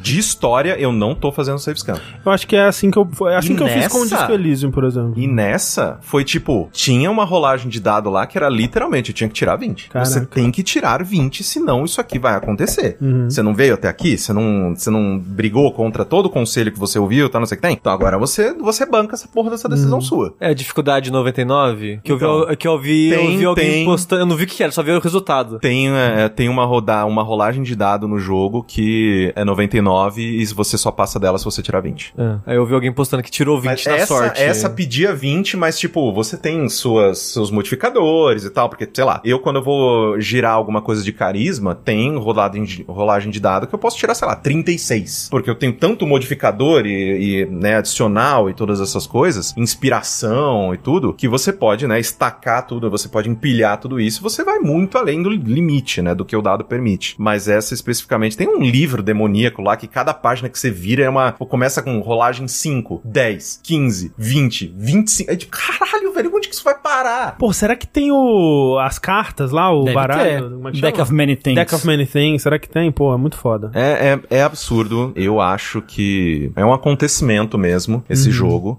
É. Ah, obviamente que ele ainda tem muito, muito probleminha, né? Porque querendo ou não, um jogo gigante é difícil, né? Sim, Justamente sim. você dar esse polimento em tudo que você pode. Mas eu estou, de certa forma, preocupado, e deixo isso pra vocês e pro chat. Estou preocupado do que a galera do controle vai pensar desse jogo. Porque pra Ah, né? mim é jogo de PC assim, mas é jogo de PC demais. É, eu tô curioso pra ver como é que eles vão adaptar. A gente tava até conversando antes que, pô, na pior das hipóteses, dá pra plugar um teclado e mouse no console mesmo, né? Pra mim Mas- é, é, é muito assim. Eu tentei jogar no controle, mas se eu tivesse começado ele no controle, talvez a minha opinião fosse diferente. Porque eu joguei no controle controle e aí, é, é, eu joguei no mouse e teclado, eu coloquei o controle e falei, nossa, controlar o boneco é mó gostoso, né? Só que aí eu parei e falei, nossa, mas tem tanta coisa que é tão burocrática que não tá na tela o controle. Corra, eu jogo Final Fantasy XIV no controle. Eu também, eu Ah, joguei. então vocês vão ficar. Assim, a experiência é péssima, não recomendo. Ah, não, é. Você tá summonando um demônio cada vez que você quer fazer uma É, você tem ação que nele. segurar o negócio, aperta aqui, puxa aqui, vira.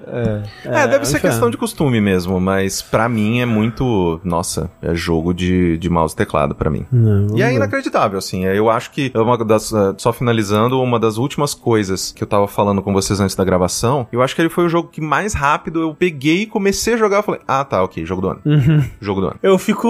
Sabe o que eu fico triste com esse jogo? Ah, eu fico pensando na BioWare agora. Tipo, o que que eles devem estar achando disso? Eles estão desenvolvendo o Dragon Age e o Mass Effect, né? Estavam fazendo Mass Effect novo? Então, então, É, já foi esquecido anunciado. já. É, anunciaram, mostraram aquela, aquele, aquele vídeo lá da Miranda, do. É? Negócio do lugar todo, todo nevoado. Nossa, apaguei isso da minha memória Nossa, eu- completamente. É, não, não é Miranda, não, não era é a, Ashley? a azul lá, a moça azul. Liara? A Liara. Liara. Liara. Nossa, eu não lembro. Nossa, tipo.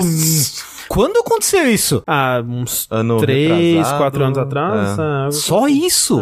É. Ba- Gente. Mas é, tipo, é, é, eu digo isso porque, pô, eles foram os que fizeram o Baldur's Gate 2, né? Que é, pô, tido aí como um dos maiores RPGs de todos os tempos. Ah, mas até aí o pessoal do Baldur's Gate 2 já tá em outro lugar. Não, né? eu digo, eu digo porque, querendo ou não, né, é, próximos RPGs AAA vão ser julgados com base na... na- É. é. é aquela discussão que a gente tava tendo, né, sobre, sobre a, a, a- a levantar a barra da indústria, né? E esse jogo, sem dúvida, tá fazendo isso. Assim como, tipo, pô, todo mundo que tava desenvolvendo um jogo de ação-aventura, depois que saiu Souls, começaram a conversar sobre o que, que a gente pode tirar disso daqui, porque isso aqui meio que mudou o paradigma, assim, de certa forma. A sensação, nesse, talvez seja muito recente, né? Pra se dizer isso, mas a sensação é que esse jogo tá fazendo isso pra jogos de RPG. Eu imagino que todo mundo que esteja fazendo um RPG de computador ou de console atualmente vai olhar pra esse jogo e falar: o que, que a gente pode aprender com isso aqui? né? Ah, sim, eu acho que seria legal ver coisas a se aprender e não pegar a ambição por completo. Exato, Porque exato. é inviável. Não, sim. E, e eu, eu, por exemplo, né,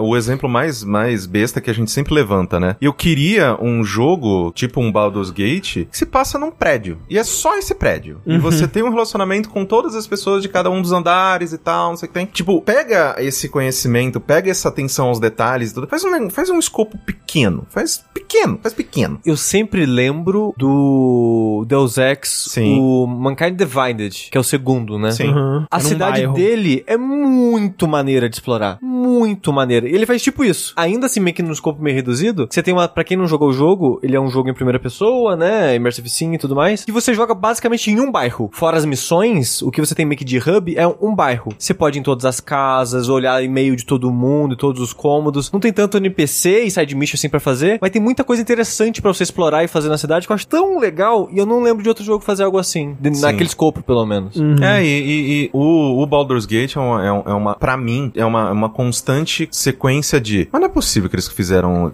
Não é possível que eles colocaram mais conteúdo aqui. Mas não é possível que tem uma cidade aqui. Não, mas não é possível. Tipo, lembra da primeira vez que a gente tava jogando, tipo, é, Elden Ring? Que, tipo, que você vai e você vai explorando, fala, você desce, né? Você fala, caralho, tem uma área incrível aqui pra explorar inteira tal. É isso, Baldur, Baldur's Gate é igual, assim. Num momento você fala, ah, não, deixa eu descer nesse poço aqui. E tem toda uma rede e tal, um mapa gigante. Falo, caralho, para! Para de ter conteúdo! Para! É bizarro. Esse jogo é, é outra coisa, né? Uma coisa que eu fico curioso é que eu não sou uma pessoa muito criativa e eu não sou tanto de ficar cutucando as coisas nos jogos, assim, no geral. Mas, tipo, o Rafa comentou algo quando ele tava falando que eu pensei, caralho, né? O jogo tem essa possibilidade, deve ser um inferno de fazer. Assim, Que ele sim. falou, tipo, ah, eu tava numa cidade que a cidade é toda religiosa. Eu posso tacar fogo na estátua. Sim. Aí eu pensei, caralho, é verdade. Se um jogo permite você fazer esse tipo de coisas, pegar objetos, jogar objetos, empurrar coisas, né? Ele tem que considerar Ele tem que considerar essas coisas. Eu fiquei pensando, cara, que inferno que deve ser fazer, escrever e programar e planejar essas porra toda. Sim. Você jogou fogo na estátua? Eu acho que eu ainda não cheguei nesse lugar. Ok. Ou, se for o lugar que eu estou pensando, não joguei, não joguei fogo. Porque, né, os coitados dos caras lá.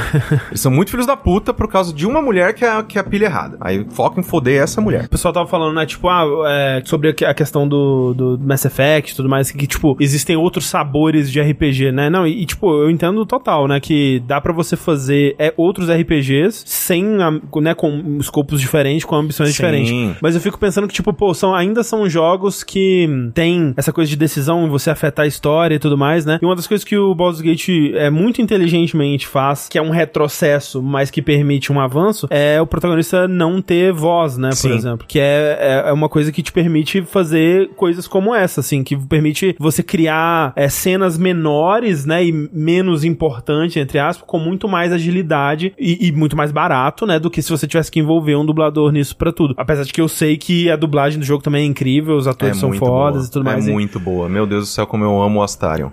Estão perguntando de relação com Divinity. Do que eu sei do que as pessoas falam, Divinity já tinha boa parte dessas coisas de, de escopo, de, de, e de interação com o mundo, mas parece que o Baldur's Gate tá no nível acima do É, ele, Divinity. ele, ele, ele, ele avança. Porque, que nem, por exemplo, essa questão de, de, de relacionamento com o ambiente, o Divinity ele já tinha. De tipo, ah, Tinha, se você tinha. molha o chão, você usa uma, uma magia de, de, De raio. de raio e tal. Se você molha o chão, joga, usa uma magia de, fogo, né? de, de gelo, as pessoas escorregam e caem e tal, não sei o que tem. É, mas o Baldur's Gate ele tem isso num, numa granularidade um pouco maior de, por exemplo, ah, tô entrando numa, numa, numa sala que eu, eu rolei percepção e vi que tem é, armadilha ali. Pô, arrasta um, e é um, um lugar que é um, um duto que vai sair veneno, né? Vai sair uma, uma nuvem de fumaça de veneno. Tá pega uma caixa e coloca em cima do duto. Vai sair sai vendo por onde?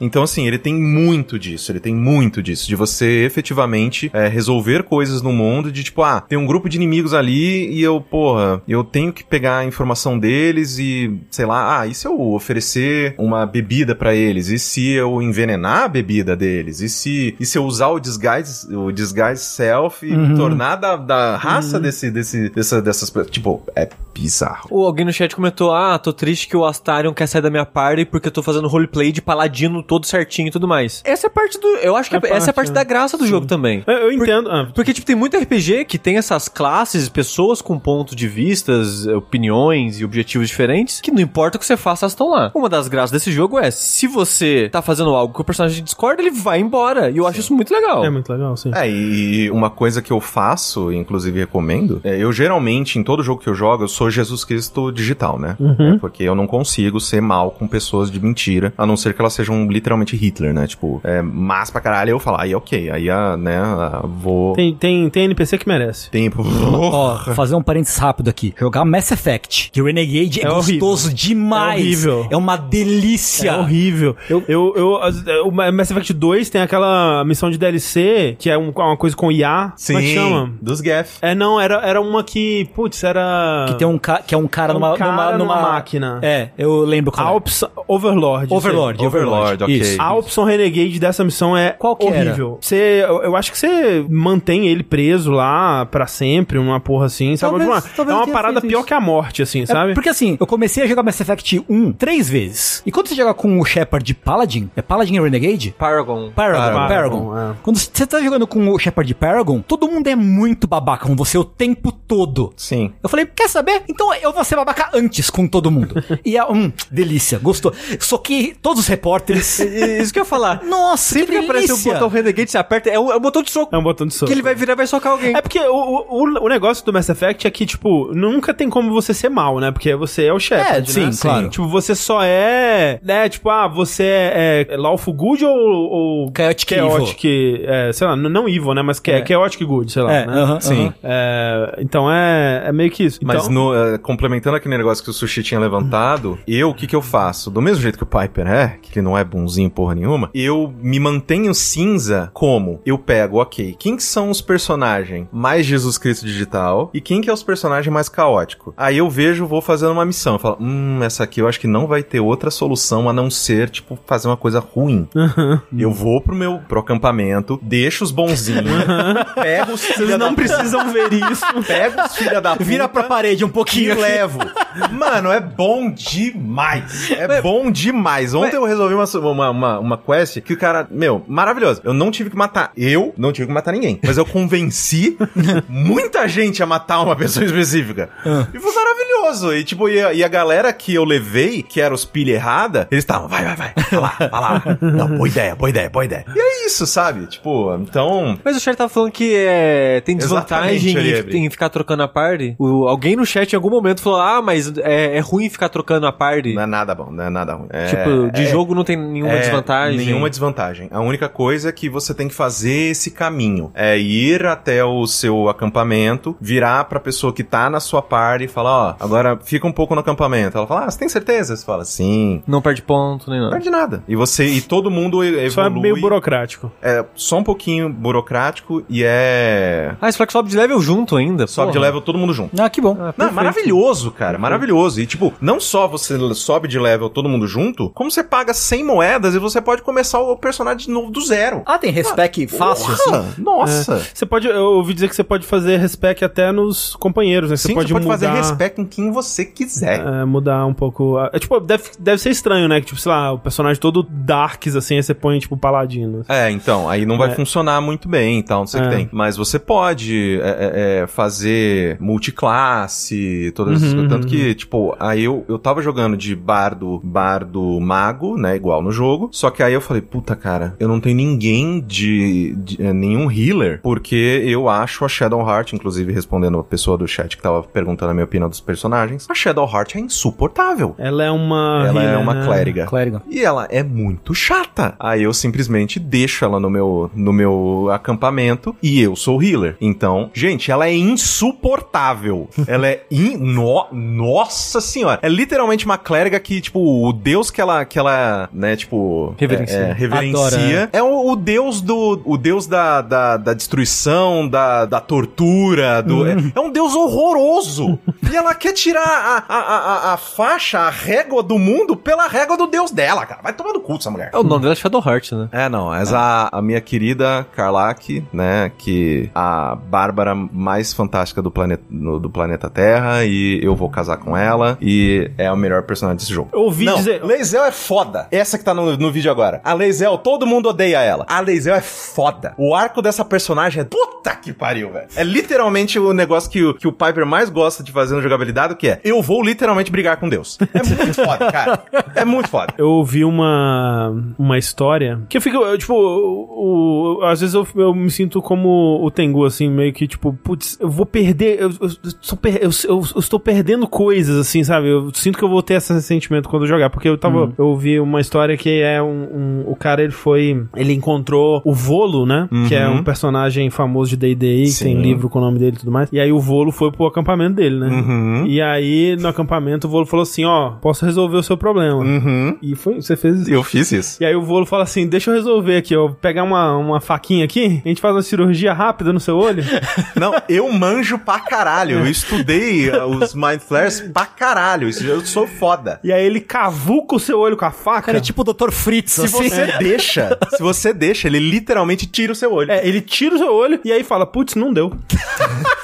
É muito Tava, bom. tava muito fundo, agora você perdeu o olho. Mas, olha só, eu tenho esse olho mágico aqui, que você pode colocar. Coloca no lugar. E agora você enxerga coisas invisíveis. Enxerga coisas invisíveis. E eu fico, caralho, mano. É muito bom, cara. Isso é muito foda. Porque provavelmente, se, se eu tivesse participando dessa cirurgia, eu ia mandar parar. Eu falo, não, não, calma aí, cara. Não, tá tudo tá certo, não precisa não. E eu ia perder o olho, o olho invisível. Não, e tipo, tem algumas, algumas quests que, dependendo de como você as resolve, as consequências são bem sérias, igual o Piper perder metade da constituição dele. Tem isso no jogo. De tipo, ah, você vai, leva uma, uma personagem XPTO e ela passa por um procedimento. Se você deixa o, é, o procedimento com- seguir, tipo, a pessoa fica com, sei lá, menos, menos dois em todos os, os status. Caramba. Assim, é um negócio foda. Uhum. Então, ah, meu, é, é muito maneiro esse jogo. Puta que pariu, joga em Baldur's Gate 3. Quero. Ah, o pessoal tava falando assim: ah, vem, venha, venha com a gente, André. Jogue no PC e depois continue no console. Gente, é caro. É, Cara, pra caralho. 300 reais de jogo. Ah, é mesmo? É, bom. Comprar duas vezes ainda? Aí é foda. É mais de 500 reais da É, lembrando que a gente não recebeu o jogo, então Não, tem que comprar Sim, duas é, vezes. É, verdade. 200 conto. 200. Ah, não No 300. console é mais caro. É, Ah, no console é É, mais então caro. é isso. No final, no Vai dar- final vai do dar dia, uns 500, 500 pila, pila, né, 500 gente? conto é Pô, dói, né? Aí é dói, né? É foda. Agora, Corra, você falou, falou. Ah. Você quer dar uma nota na rapaz. Ó, um raro drop aqui do bonequinho do. Ih, rapaz. Ó. Ó. Uou! Anota todas. Todas. Todas.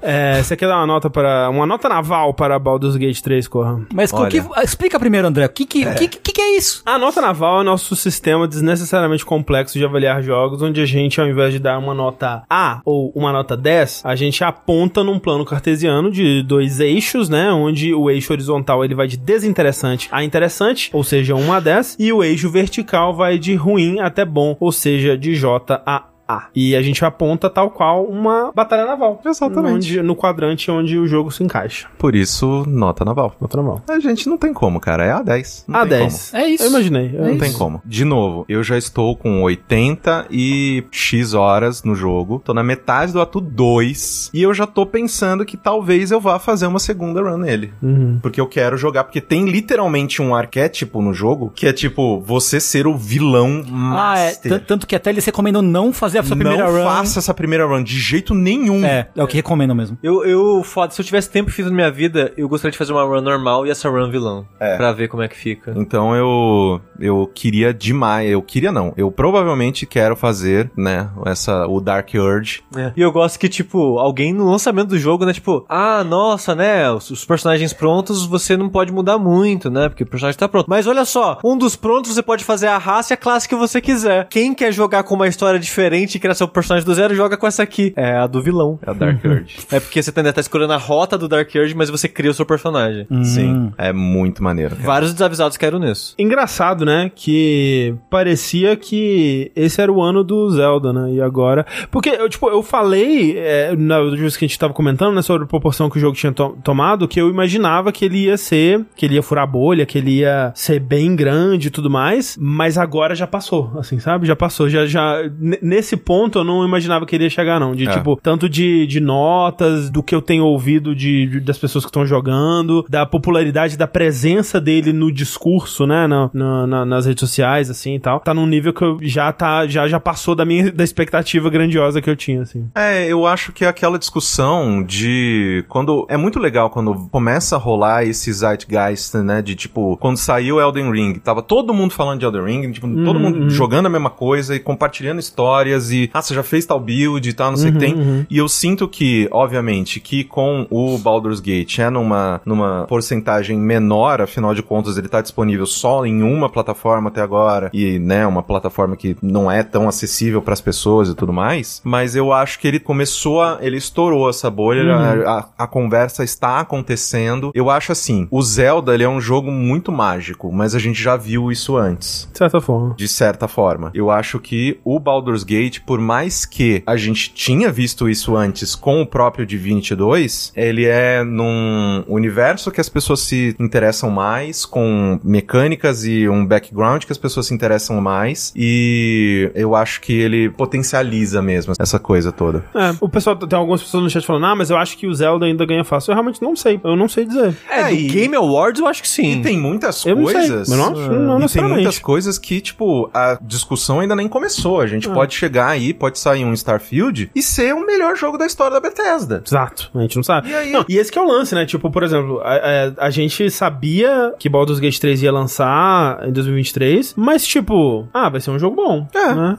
É, tipo, o Divinity 2 foi um jogo muito bom, É, exato. mas ele veio e cagou na cabeça de todo mundo. É, é, vamos ver. Eu só fui ver de curiosidade as notas, né? Uhum. Não que si- sirva de alguma coisa, mas eu só fico um pouco assustado. Ele tá com 96 até hoje Sim. no Sim. Metacritic. E Zelda também. É, mas, mas o Zelda tá abaixo dele, né? É, talvez A pe- é, por causa da- do por causa número de do- reviews e Exato. média e as coisas Exato. tudo. Aí em terceiro, Metroid com 94, Prime. Incrível. Witcher 3 pff, em quarto com 94. Vai- Witcher vai- 3 foi relançado. Ah, teve um, teve um remake, né? Um, A versão de PS5 e. É, um coisas. remaster, né? De Witcher 3. é Aí. Tetris Effect, aí as surpresas de fato. Resident Evil 4 com 93. Sim. Uhum. Excelente Louco. jogo. Street Fighter 6, logo em seguida com 92. A Capcom, ó, loucura, hein? Exo é- Prime, logo aqui embaixo. Exo Prime. Não, mentira, não é. É, Mas eu só fiquei surpreso. Não. Sim. Louco. É, Mas interessante. tá sendo um bom jogo, um bom ano pra jogo, Tá. né? Puta que eu pariu. E, e realmente ainda tem muita coisa pra Nossa, lançar. tem muita coisa. pra Credo.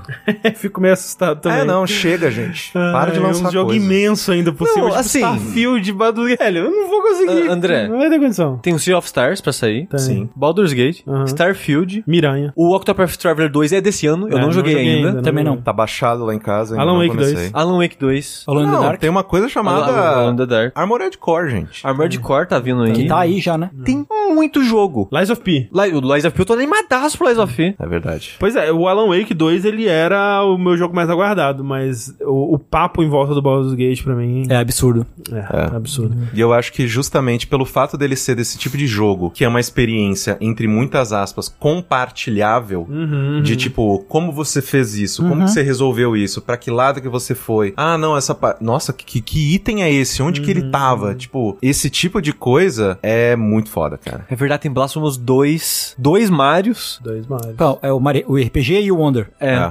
É. É, gente, tá, Difícil. tá bonito o negócio, não. e, Difícil, por- gente. e com isso eu quero dizer, isso tá bonito demais. É, pra quem pode, quem tem tempo, quem tem dinheiro. É, o jogo não vai faltar, né? É, Eu achei engraçado que eu falei, ah, se eu tivesse tempo, eu jogaria o jogo duas vezes. Aí alguém riu, tipo, haha, jornalista de jogos. Não dá tempo, gente. Vocês acham que é o quê? Não dá, não Vocês dá acham que eu mesmo. respiro videogame, pô? Eu mas respiro é videogame. Tem que respirar videogame. Mas é que é realmente isso, sabe? Tipo, eu mesmo, né? Que eu tava até brincando na semana passada, que eu fiquei a semana inteira sem jogar Baldur's Gate. Foi a primeira vez, assim, sei lá, na minha vida adulta em que eu tava muito animado pra jogar alguma coisa, sedento pra jogar um negócio, só que eu trabalhava tanto todo dia que eu não conseguia jogar nenhum dia. Eu só consegui jogar no, no domingo e depois no sábado de novo, né? Na sexta-feira de noite de novo. Por mais que, beleza, a profissão de vocês gira ao redor de estar, né, em relação a isso, não se limita só a um jogo, né? Principalmente porque, querendo ou não, a maneira com que vocês precisam lidar com essa mídia, ela precisa ser muito ágil, porque tá saindo coisa o tempo todo. Então, não dá pra ficar sete semanas falando o mesmo jogo. Seria ah, não, bom, tá. né? mas não Vamos dá, fazer gente. isso? Vamos. Só, só Baldur's Sete semanas. até o final do ano. Isso. Pô, Sete semanas de perfeito. Baldur's Não Gate.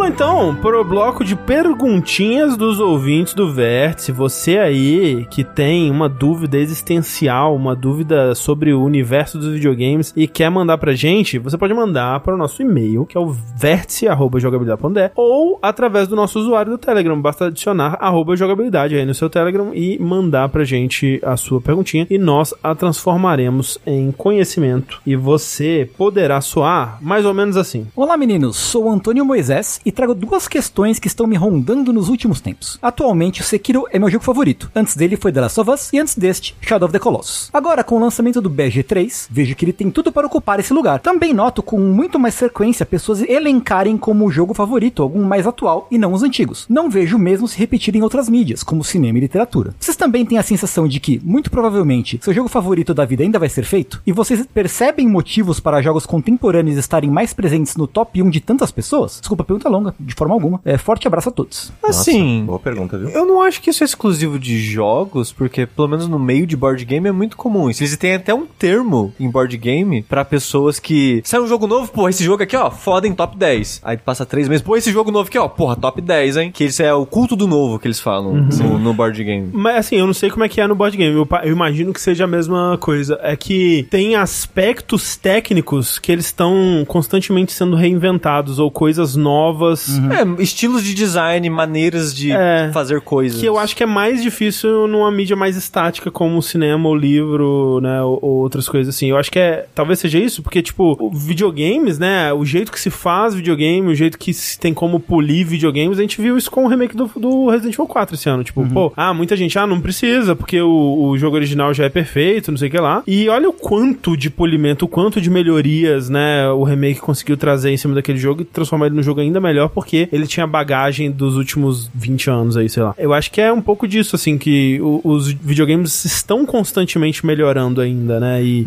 não, não, não parece ter um, um lugar pra acabar é, ainda. É claro que eu acho que à medida que a gente vai ficando mais velho também, a gente vai tendo, me parece, né, eu acho que é, é o, é o- é o rumo impossível de se desviar de todos nós, vai sendo mais difícil se empolgar com as coisas da mesma forma que você se empolgava é, lá atrás, porque você também já viu muitas coisas, né? E quanto mais coisas você vê, mais difícil fica você ficar, mais difícil é de você ficar empolgado com algo novo, a menos que seja algo muito absurdamente impressionante. Sim. E, e acho que o que você falou pra mim é, é a resposta, assim, porque justamente por ser uma mídia completamente ligada a um avanço tecnológico, né? Eu acho que o videogame envelhece, envelhece muito mais rápido. Você gradualmente vai, claro, né, que é respeitadas as devidas situações, mas tem muito jogo que quando você revisita, você, nossa, né, era, era- eles só conseguiram refinar esse conceito de jogabilidade muitos anos depois, muitas gerações depois e tal, não sei o que tem. Então eu acredito que pelo fato de ser uma mídia que tá tecnologicamente em constante movimento, é difícil você ter uma, um apreço de tipo, sei lá, eu ainda falo que, ah, sei lá, o meu o RPG, meu RPG favorito da minha vida é o Chrono Cross. Mas será que é mesmo? É mais uma coisa sentimental, né? Porque, é, ok, eu joguei lá em 2000, eu era novo e todas as coisas, e era, foi uma experiência muito legal e tal, não sei o que tem. Só que se eu jogasse hoje, eu ia achar ele foda. Isso que é foda, porque, por exemplo, não, não, não inventaram a escrita 2. de tipo, as pessoas, obviamente, né, que você gradativamente a, a, a- escrita ela vai se. Ela Tem vai os se- movimentos de literatura, movimentos, né? É, Exatamente, sim, sim. estilos e todas essas coisas que são mais estabelecidas, eles caem em desuso, aí volta, tal, não sei o que tem, mas não reinventaram um jeito de fazer um livro. sabe? Tecnicamente, o processo é essencialmente o mesmo. Então, tipo, um livro que você leu quando você tinha 10 anos, você pode ler hoje, você pode às vezes ter o mesmo sentimento. Mas jogo eu acho que é um pouco difícil. Então, por isso que eu tendo a falar, porra, eu não tenho o meu jogo favorito de todos os tempos, mas eu tenho alguns que eu coloco num lugar de muito carinho e de muito destaque e tal, e que eles faziam sentido nos seus contextos, né? Porque senão ferrou. Porque senão, tipo, sempre. Como que é a, a banda. Como que é o negócio do, do álbum do Titãs lá? É, a maior banda, Da não sei o que, da última semana, semana, é. é? A melhor banda de todos os tempos da última semana. Isso. Vira isso, tá ligado? Vira isso. Sim, sim. Sobre o que achar de o meu jogo favorito ainda estar por vir, o pode estar por vir, eu fico feliz. eu fico, eu fico animado. Tomara, É. Não, é, inclusive o, o meu jogo favorito de todos os tempos, ele ainda, ele literalmente ainda está por vir, porque ele é o Shadows of Doubt, só que com um gráfico bonito. Shadows of Doubt? Qual que é esse? O jogo de detetive, Que saiu recentemente. que tá em Early Access. Ah, pode crer, sei qual. É aquele, só que com um visual maneiro. Ah, por isso que você tá falando de um jogo num prédio e tal, né? De... É, sim. Mas pior que ele é maneiro, o visual dele é legal. eu, gosto de voxel. negócio de voxel, eu, Eu acho legal gosto. Nossa, Shadows of Doubt é puta que pariu, que jogo Mas ele tem Early Access ainda, né? É. Early Access. Então nem existe. Exato. Não existe. É só um sonho coletivo. É, é, mas obrigado, Antônio, pela sua pergunta. Lê a próxima pra gente, corra. Leio. Olá, jogabili lindos, aqui é o Bruno. Enquanto escutava o ótimo dash sobre Alan Wake, meus mais sinceros parabéns, inclusive, Abraga. eu comecei a me questionar em como funciona o processo pré-gravação de vocês. Cada um faz sua própria pesquisa para trazer para mesa, ou alguém fica encarregado de fazer a pesquisa e distribui uma divisão de tópicos. Me pergunto porque a conversa entre vocês sempre flui de forma ímpar. Você nunca ouviu um podcast sem editar, sem estar editado.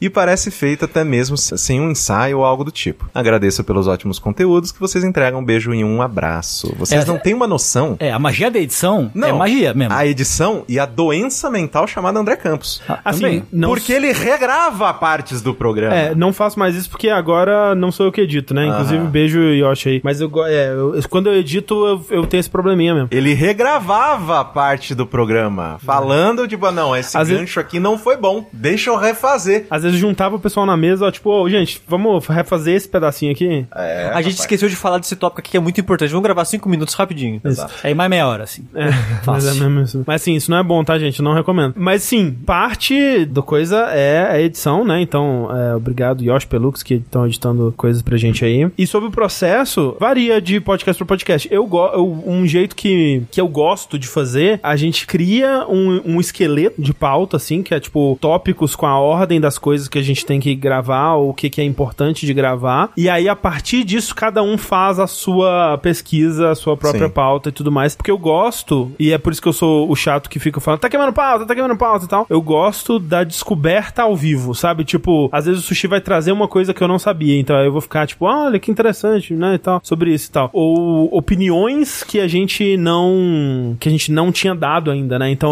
eu tô descobrindo a opinião do Tengu agora, né? Isso pra mim é, eu acho legal, acho que, que acrescenta a parada. Mas, por exemplo, o Dash de Alan Wake, o Sushi fez uma puta pauta imensa, uma pesquisa gigantesca lá. Ele colocou tudo, tudo organizadinho, assim, todo, todas as coisas do. Todas as coisas que era importante a gente assistir, vídeos e tudo mais. Até porque você era o que tava mais adiantado, né, na, na, na jogatina de Alan Wake e tal. É, mas, é, mas eu gosto que cada um vá além do que eu fiz também. Sim. No sentido de que eu fiz a pauta, foi ó, 11, 12 páginas de pauta e coloquei o link de quase tudo que eu usei na pesquisa. Eu falo, ó, gente, não precisa ver tudo, vê algumas coisas mais importantes e faz a sua pesquisa por fora. Porque eu acho importante também que se todo mundo pesquisar exata a Exato. mesma coisa, todo mundo vai falar a mesma coisa. Exatamente, é. Então é legal as pessoas pesquisarem diferentes. Por isso que eu gosto da Pra- pauta razoavelmente vaga, né? Porque aí, tipo, todo mundo chega em- com alguma coisa pra parada. Eu acho que isso que é o que é o interessante, assim. E tinha alguma outra coisa pra falar que eu esqueci. Isso acontece muito na gravação, inclusive. É, e, e assim, mas eu gosto dessa estrutura de pautas que é só um lembrete do que você vai fazer. Isso é parte do nosso problema de alongar demais, mas eu acho que é parte do que faz funcionar. Porque se você escreve a pauta por completo e você for seguir só o roteiro, é muito mais fácil você ser conciso, né? Só que de muitas pessoas, meio que inviável. E quando você coloca só os bullet points, assim, só as principais coisas que você tem que falar e na ordem que você vai falar, vocês vão improvisando. É. Aí você vai conversando. O que faz funcionar no podcast, mas ao mesmo tempo estica o podcast. Sim, sim. E aí o que eu costumo fazer, e eu faço sempre com, com o Vértice, por exemplo, tipo, eu mando pro pessoal a lista das notícias, as perguntas, e peço pra eles anotarem, tipo, ah, os finalmente,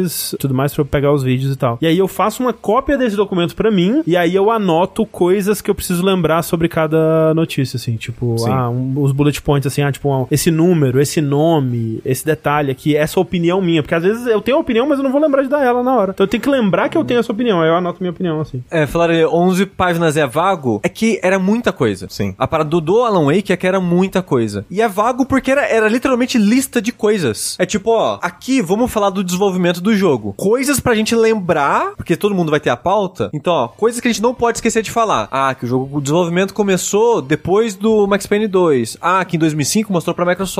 Então são lembretes de coisas específicas. Por isso que é vago, porque eu não tô descrevendo o que a gente vai falar, não é um roteiro. Porque se fosse um roteiro de 7 horas, ia ser muito mais do que 11 páginas. Porra. Sim, sim. Quem fez a pauta do Hollow Knight não lembro. Foi você, não? Talvez. Eu não, eu não Eu lembro. não, realmente não lembro. Obrigado, Bruno, pela sua pergunta. E se você aí quer mandar também a sua pergunta pra gente ler ela aqui na semana que vem, manda lá no vértice.jogabilidade.de ou no nosso usuário do Telegram, arroba jogabilidade.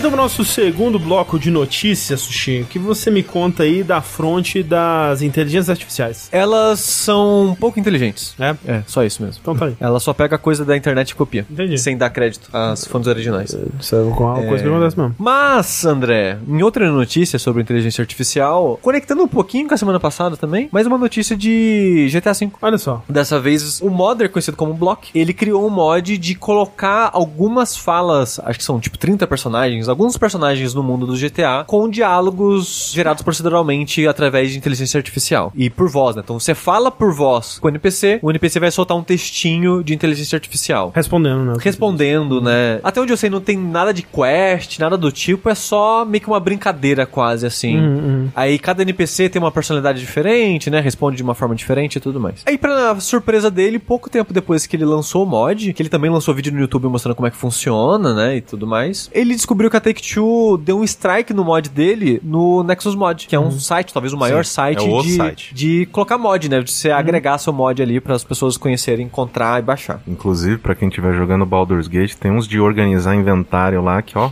que inventário é um inferno nesse jogo, gente. Imagina o controle. Nossa senhora. E depois deu strike tirando o vídeo do, do canal dele do YouTube, que ele ensinava como funcionava o mod. E ele ficou bem triste. Ficou bem triste. Bem, bem triste pra não dizer revoltado. É, o que é engraçado é que na justificativa, né, você tem que dizer por que, que você tá dando strike, né, no, no vídeo, assim. E aí eles disseram que era porque estava usando o jogo deles GTA V. E, tipo, Não faz sentido. Não faz sentido nenhum, né? Porque, pô, até aí. Assim, isso é uma coisa, é uma daquelas zonas cinzas, né? Que não deveria ser, mas infelizmente é, porque, de certa forma, as empresas de jogos elas estão deixando, né? Porque elas são muito boazinhas, as pessoas colocarem seus vídeos, os vídeos dos jogos dela no YouTube, porque, de acordo com, né, as regras do YouTube, leis e tudo mais, elas, poder, elas podem derrubar essas as paradas Sim. a qualquer momento, sem precisar muito de um motivo, né? Mas ninguém faz, basicamente, né? Hoje em dia, principalmente, sei lá, só casos muito específicos, muito raros, assim, ou de uma empresa japonesa muito arrombada. Tipo a Nintendo. Tipo a Nintendo, ou tipo a Atlus também, às vezes a Uhum, SEGA sim, Atlus sim, faz sim. umas coisas assim, de tipo, ah, você postou a cutscene do final do jogo. Porra, mas o jogo saiu dois anos.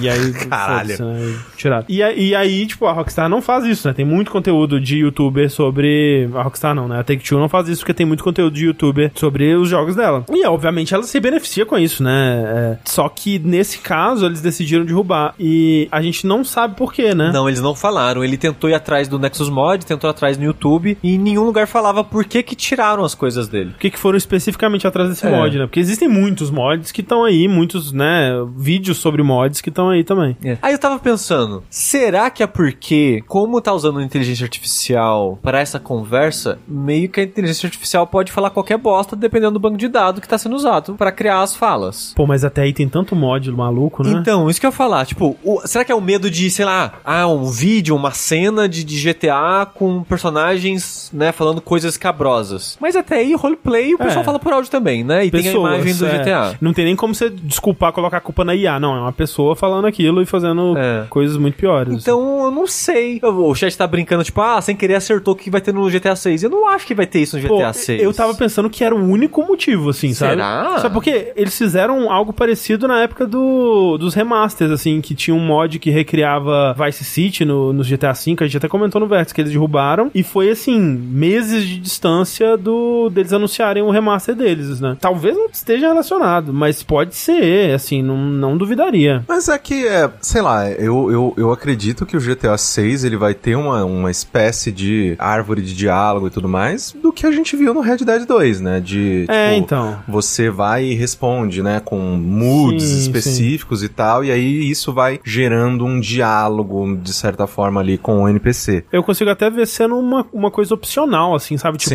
Sim. você vai ter uma, uma versão mais limitada, mais parecida com o do Red Dead, que inclusive tava naqueles vazamentos, né? Que o novo Sim. GTA ia ter uma coisa parecida com o diálogo do Red Dead. Ou você pode ativar pra você conversar, é, né, por voz ali e ter, né, alguma uma, uma versão disso no jogo oficial mesmo. Eu, eu acharia, assim, a gente não teve ainda, né? Muito curioso pra ver qual vai ser a ética usada nisso aí, É. né? Ou, ou se haverá alguma ética em como eles potencialmente poderiam implementar isso. Porque assim, tipo, esse mod, né? Sei lá de onde estão vindo essas vozes, esse texto e tudo mais, mas pelo menos é grátis, né? Pelo menos é só um experimento que o cara fez, colocou na internet e ninguém tá ganhando dinheiro com isso. Exceto a Rockstar, derrubou um monte.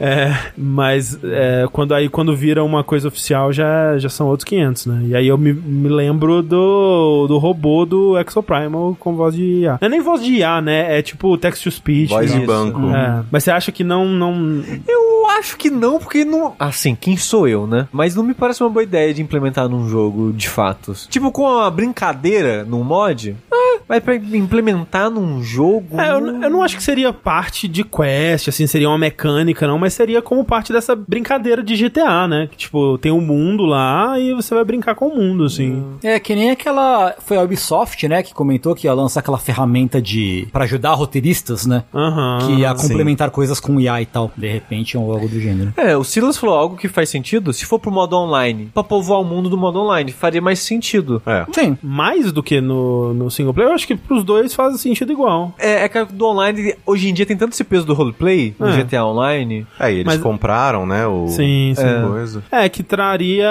hum, traria um pouco disso pro modo single também, né? Mas é, É. especulação, né? É Talvez. especulação e, sei lá. Só é realmente muito estranho, tipo, eles terem focado nesse aqui, né? Tipo, esse mod, você não pode existir. E, e a gente ficar especulando o motivo disso. Sim. Às vezes não é nem questão de interagir com um personagem, mas às vezes o mundo se interagir através de diálogos de inteligência artificial. Talvez também. Bom, tem que esperar pra ver.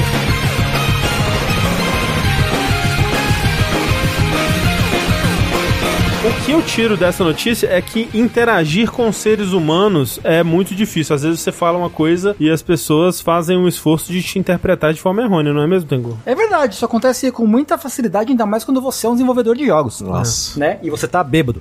Exato. É, pior ainda. Porque, pá, pô, a higiene aí apareceu com uma tradução de uma declaração que o meu querido tio Yoshi Paulo, né, produtor barra diretor de Final Fantasy XIV e produtor de Final Fantasy XVI, ele teria dito aí num- numa entrevista pra um canal, numa entrevista, num, mais num bate-papo, num canal de Você diria uma conversa de bar? Eu diria, eu diria assim, uma conversa de bar, uma coisa mais assim. Ai, me fugiu a palavra. Tete a tete? É, uma coisa assim, informal, né?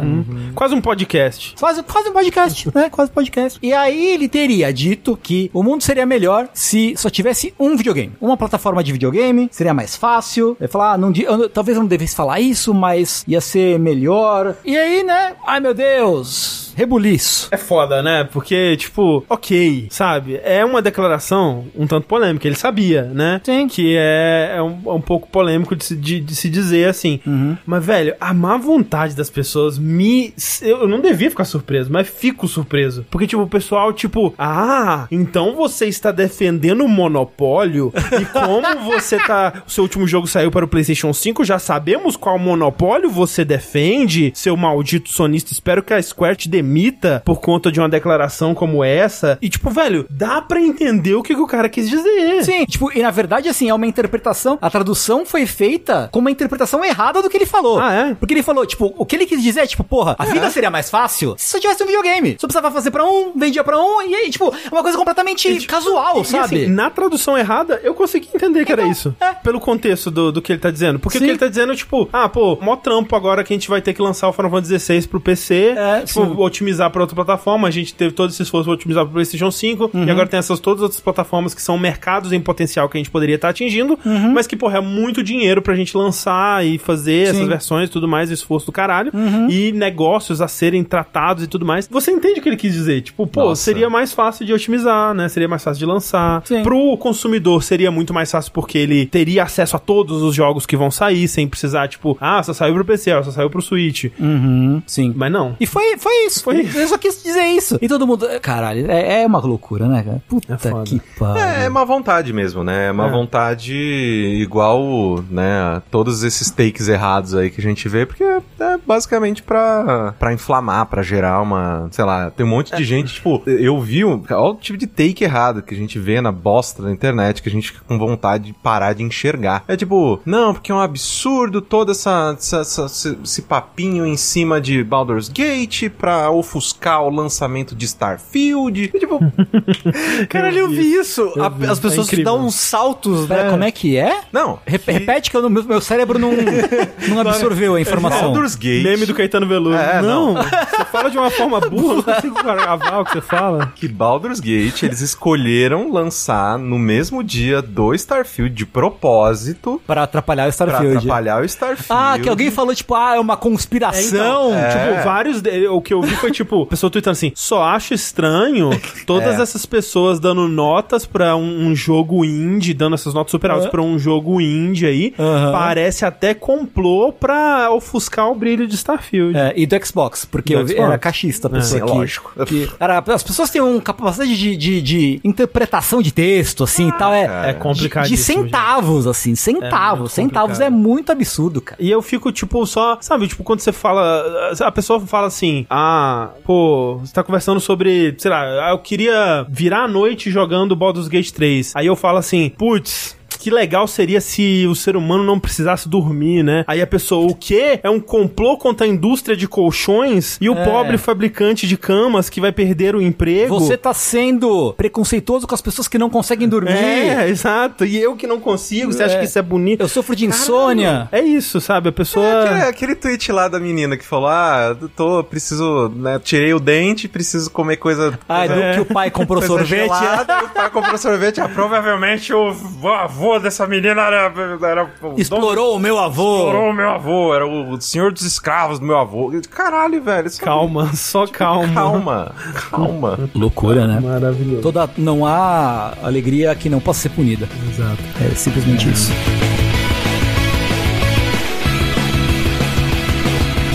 Mais um- uma coisa simples que gerou uma, uma reação absurda aqui é que a coletânea de Metal Gear Solid vai ser lançada, como a gente disse aí, no final de outubro, né? Dia 24. Está vindo aí aquela coletânea que vai ter os três Metal Gear Solid, os três primeiros Metal Gear Solid, mais o Metal Gear 1, Metal Gear 2 do MSX, MSX, né? né? Os jogos 2D e tal. Parece que vai ser uma, uma, uma coletânea bacana, né? E um jogo, a, a Konami lançando um jogo que não seja de celular e ou de futebol é uma coisa realmente muito incrível. Assim, a Konami lançando um jogo ponto, né? Porque É. nem o, o, o coitado O do jogo... eFootball. Ah, o eFootball foi, eFootball, foi lançado nossa. pra morrer, Foi de base. voltou e nunca mais, né? Nunca ninguém viu. Vai lançar. E aí, é, o que. Acho que o Games Raider ele reportou que o jogo ele abre com uma, uma imagem, né? Um texto de aviso falando algo no sentido de que, pô, esse jogo é, contém expressões e temas que podem ser considerados ultrapassados. Só que esses elementos foram incluídos sem alteração para preservar o contexto histórico em que o jogo foi criado e a visão original do criador. É recomendada a descrição do jogador, né? Perfeito. falando que, tipo, pô, é um jogo. Aqui tem, contém jogos que foram feitos há 25 anos atrás, né?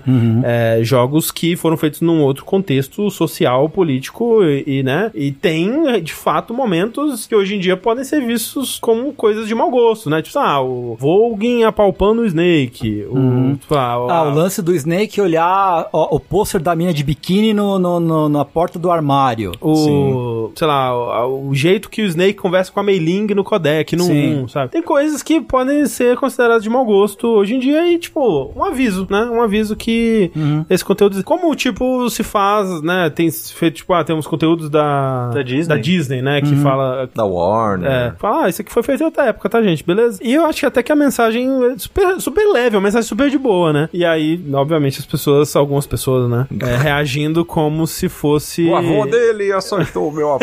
É isso. Como se, tipo, tivessem censurando o jogo, né? Como se. Tipo, o lance é que essa mensagem tá lá justamente porque eles não modificaram É. o jogo. O jogo tá na íntegra, né? Sim. E, aí vem o papo de, tipo. Ai, mas essa geração Z que não aguenta nada. Nem uma mensagenzinha no começo do jogo, aparentemente. Curioso, né? Quem não tá aguentando nada, quem tá, tipo, morrendo com três linhas de texto é você, meu senhor.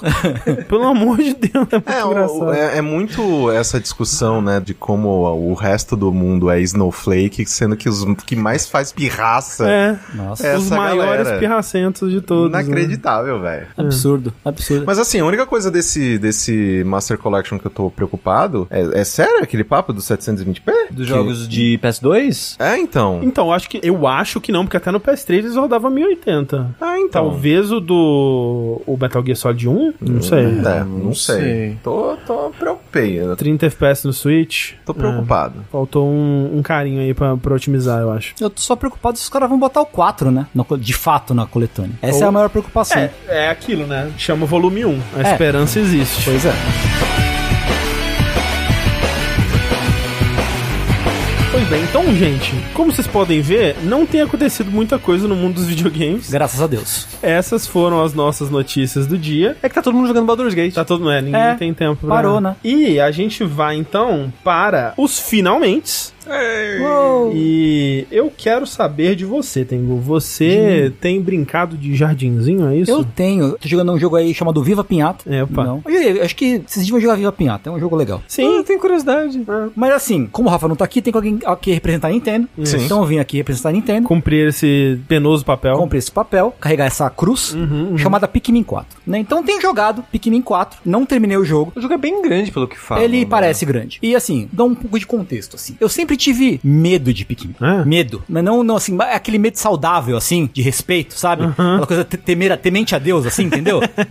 Como que você respeita Deus? Você, Você teme. Você tem medo de que ele vá te mandar pro inferno. Exato. Minha relação com o Pikmin sempre foi meio essa. Por quê? Eu não tinha GameCube, então joguei os Pikmins originais, né? No, no- na época que eles saíram e tal. Então, eu cresci com as histórias de um amigo meu muito específico que ele terminava os Pikmin sem deixar nenhum bicho morrer. Nenhum. E aí, eu falei, caralho, isso, essa ideia, esse, esse meme, esse Inception, plantou essa ideia na minha cabeça, entendeu? E falou, não, a hora que eu for jogar esse jogo, vai ser insuportável, eu não vou querer que ninguém morra. Então, eu estou jogando Pikmin do ponto de vista de, um, uma pessoa que nunca jogou Pikmin, dois, uma pessoa que não quer que nenhum Pikmin morra em momento nenhum. Uau. Por isso que eu não terminei o jogo. Porque chega assim, cara, não sei o que, tem um monstro, um chefe, não sei o que lá. Pô, morreu um Pikmin. Menu, fecha o jogo, abre de Mas, mas não é meio que garantido que vai morrer às vezes? Não sei, mas eu não quero deixar. Eu não quero, entendeu? Diferente, por exemplo, ó, vou- eu vou ser duplo nintendista aqui. Diferente, por exemplo, de Fire Emblem Engage, que é um jogo que saiu meses atrás, que a gente não conseguiu falar sobre ele, e eu, nele eu quero que todo mundo morra.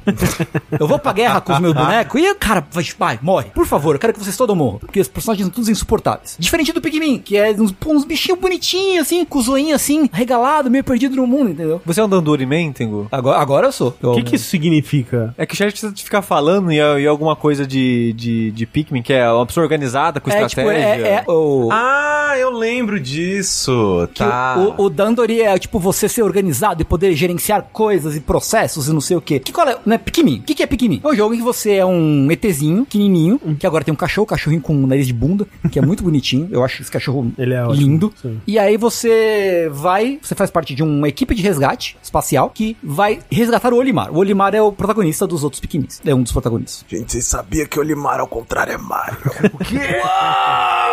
go! Né? Você vai lá resgatar o Olimar, só que aí acontece coisas, a equipe toda se, se separa, nave cai, mó desgraça. E aí, né, você explora esse planeta, você encontra os Pikmins, que são essas criaturinhas é, que você puxa da, da terra, tem folhinhas na cabeça, e você pode mandar eles pra fazer tarefas. Tipo, ah, carrega esse bagulho, puxa esse essa planta, quebra essa parede, né? É um jogo de explorar o, na- o nativo. Né? Exato, né? E aí, o lance é, você tem que, esse objetivo de encontrar os membros da sua equipe e, eventualmente, encontrar o Olimar. A cada dia de exploração, né? Você tem, cada dia tem um tempo pré-definido, né? Limitado. Apesar de que nesse jogo não tem limite de tempo pra terminar a história. Porque nos outros Pikmins, pelo menos no 1 e 2 tinha. No 3 eu não sei. Pikmin 1 e 2, se passou X dias, você não conseguiu recuperar as peças da nave do Olimar, o Olimar ficou abandonado no planeta pra sempre e precisa Bad esconder o Bad End, né? Então, nesse eles tiraram esse, esse limite porque, né, mais... É, Amigável? Não é amigável, amigável. É, Não é atraente a palavra que eu, que eu ia falar. É, enfim, daí, pô, tem toda essa coisa, né? Você começa num jardinzinho pequenininho, com o passar do, do jogo você vai resgatando seus companheiros, aumentando o cenário e abrindo outros cenários. Ali na mesma área, mas você vai abrindo partes da mesma área, como se fosse um jardim e uma casa, com várias partes. assim. Mas não é segmentado em missões ou coisa do tipo. Você tem missões pra cumprir, mas você é livre, meio que. Você vai tropeçar nas missões, basicamente. Você não precisa necessariamente. Porque assim, logo de ca- cara tem ah, um cara da tripulação que você salva, vira assim pra você e fala: Ah, eu quero que você faça florzinhas desabrocharem em 500 piquenins. Então é um bagulho que você vai fazendo, sabe? Você não vai procurar fazer coisas específicas. E aí, obviamente, você vai aumentando em complexidade, né? Os cenários e vai abrindo mais pequenins com poderes diferentes pra você poder explorar mais. Por exemplo, tem partes que tem um corpo de água pequeno, né? Um riozinho. Ah, os Pikmins não sobrevivem na água. Sim. Não pode deixar eles indo na água. Então você vai ter o Pikmin gelo, que você joga na água, congela, você pode passar. Aí, ah, pô, tem um corpo de água maior. Ah, tem um Pikmin azulzinho, que é o Pikmin que entra na água. Tem uns objetos que estão em lugares muito altos. Então tem um Pikmin amarelo, que ele é resistente à eletricidade e que ele voa mais alto. Mas ele não dá tanto dano nos inimigos, que é o Pikmin vermelho, o básico Forte. e assim por diante, né? Você abre várias variedades de, de Pikmins. É, o Pikmin de pedra, Pikmin de não sei o que. Isso, isso. Tem um Pikmin venenoso, tem um Pikmin de pedra, né? Tem mu- muitas variedades de, de Pikminzinhos. Eles vão andando com você e você pode ir tacando eles. E a graça do jogo é meio que essa, assim. Você otimizar os- o uso dos Pikmins. Tipo, ah, enquanto eu taco três Pikmins ali pra pegar aquele objeto, eu taco mais quatro da amarela ali naquela cerca elétrica, que vão, eles vão quebrar a cerca. E eu mando o cachorro quebrar a parede. E meio que vou gerenciando as várias equipes de Pikmins fazendo várias coisas ao mesmo tempo. pra você otimizar as tarefas e acabar antes do tempo, né? Aproveitar o máximo tempo que você tem em cada dia. E é, é muito gostoso, né? Você, a coceirinha que esse jogo cutuca em você é a coceirinha da, de ser chefe. É tipo, não, eu vou, vou mandar, eu vou ser, pô, eu vou microgerenciar pra caralho aqui. Eu vou mandar os meus, meus, meus, meus homens folhinha fazer altas paradas, né? Eu vou ser, eu vou ser muito inteligente, porque eu vou olhar pra aquele cenário, tipo, não, porque aqui tem uma grade que o cachorro não passa, e ele tem, um, tem um, uma mureta que o cachorro pula. Então, se eu fizer isso nessa ordem, e papapi, papapá, não, caralho, vai ser muito foda fazer tudo numa, numa, numa run só. Ou tem áreas que você tem um PVP com outro cara competindo para pelos mesmos objetivos, né? Todo, que todo mundo quer pegar um objeto e levar pra sua navinha. E tipo, não, se eu distribuir os meus bichinhos assim, não sei o que, se eu mandar 10 ali, 3 aqui, mas se eu atacar com o meu cachorro enquanto isso pra interromper a equipe adversária, então você vai sendo o próprio. próprio. É, é, como é que é o. o meu Mavaldo favorito, assim. Entendeu? Uma pergunta, Tengu. Você chama os seus Pikmins de colaboradores? Sim. Somos todos família. Aqui é uma família. É que é uma família. Né? Você fica com- só com 8% do que a gente faturar, né? Porque aqui é uma grande família, realmente. Tá melhor que a Larissa Manoela. Ah, eu achava que era, era 8%. Era dois. 2, dois, desculpa, 2%. Se vocês for na praia e precisar de um milho, me manda uma mensagem que eu faço pix direto No pro... Natal, vai a merda. Ah, merda! Caralho. É. E é muito legal, é, exploração, é, é, É muito legal isso. mano. é muito legal a exploração. Pode sair a, a- Quote. o quote assim. Na capa do jogo. Jogo, assim, é muito legal a exploração. Mas é bacana você descobrir soluções pros puzzles, que são as fases. Porque, por exemplo, tem fase que tem água, muita água. Só que quando entardece, a água baixa.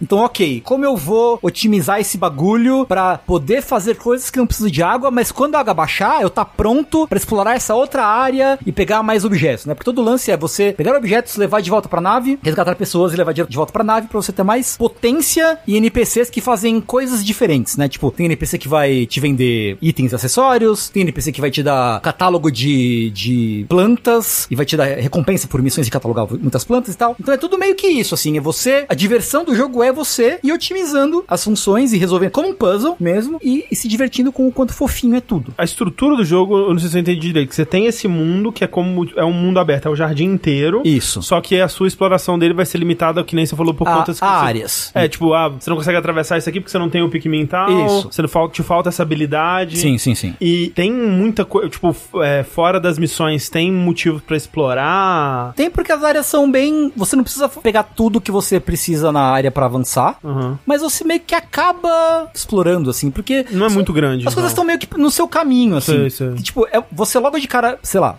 na, primeira missão, você logo passa por um- uma cerca elétrica, dessa que Hum. eu falei. Tipo, ah, depois eu vou ter que voltar aqui com Pikmin amarelo. Né, Você supõe que tem alguma coisa que vai quebrar aquela barreira. Então, tá tudo meio que à vista, assim, né? Você, Uhum. tipo. E se você abre um mapa, você vê onde estão os objetos que você precisa pegar e tal. É tudo, é tudo bem de boa e você fica sacando, ok, eu vou ter que voltar aqui depois, aqui, vou ter que voltar aqui depois e, e tudo mais. O chat quer saber, Pikmin é Metroidvania? Olha, Tem aspectos de, né? eu acho que dá pra você ver por essa ótica, sim. Dá pra você ver por essa ótica. Porque Mas- tem, tem lugares que você não pode acessar, com habilidades que você vai usar tanto no combate quanto na exploração. Sim, é. E você pega um Pikmin, depende de um objeto que você não consegue, um, um, um obstáculo que você não consegue passar naquele momento, você vai passar com um Pikmin que você abre em outra fase. Então tem. Você não, tipo, completa a área A 100%. Depois eu vou pra área B, depois e assim por diante, né? Você vai, vai, vai e volta em, Sei, nessas, sei. nessas a- diversas áreas do, do jardinzinho que você tá. E tem uma coisa, e eles dão algum contexto em relação, porque né, a gente tá vendo o, o vídeo do jogo ao mesmo tempo aqui, pra quem tá ouvindo a versão em áudio, e os Pikmins agora há pouco eles pegaram um GBA SP, Aham, né? aham. Eles dão algum contexto de tipo, ah, peraí, então a gente tá na Terra. Não, tipo, a gente é num planeta alienígena e as coisas são muito grandes aqui. Uau, que esquisito. Mas você, como jogador, sabe É, que eles estão exato, na Terra. exato. Tipo, da perspectiva deles é só um lugar estranho. É, né? um lugar esquisito. É, é. Eu joguei, tipo, pô, é, eu, joguei,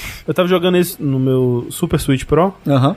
É, tava bem bonito, inclusive. Mas aí, quando eu terminei o tutorial, travou. aí eu perdi o save. Então, talvez não recomende tanto assim. Mas o tutorial, ele é com o Olimar, Com o né? Olimar, sim. Eu achei interessante. Sim, tipo, sim, sim, é o Mostrando como que ele ficou meio que pra trás. Sim. né? E eu acho que, assim, pra pessoas como eu que tinham medo de, de Pikmin, e ainda tenho, na verdade, eu acho que ele é um ponto de entrada muito legal porque ele é muito de boa com as coisas de tempo. É, ele é, Ele é muito- bem amigável Ele mesmo. introduz bem devagarzinho os desafios dos inimigos, demora pra aparecer inimigo, quando aparece eles são bem inofensivos logo de cara, demora pra, seu, pra qualquer Pikmin seu ter qualquer perigo de morrer, sabe? Então é bem tranquilinho e eu acho divertido, tirando quando eu não consigo passar de um chefe que mata os meus Pikmins o Mas todo. a sua progressão tá sendo fluida ou tem esses pontos de Cara, fricção, assim? Não, eu, eu parei num ponto, tipo, foi o único ponto em que eu travei mesmo. Aham. Porque eu não consegui descobrir como é que eu passo desse inimigo sem ele ou esmagar ou engolir os meus Pikmins. Então, tipo, Talvez é isso, você tem que sacrificar alguns. não, não, André. Não. É a hora. No A gente é família. Ninguém fica pra trás. Ninguém fica É pra isso. trás. Mas isso não é o que um verdadeiro empreendedor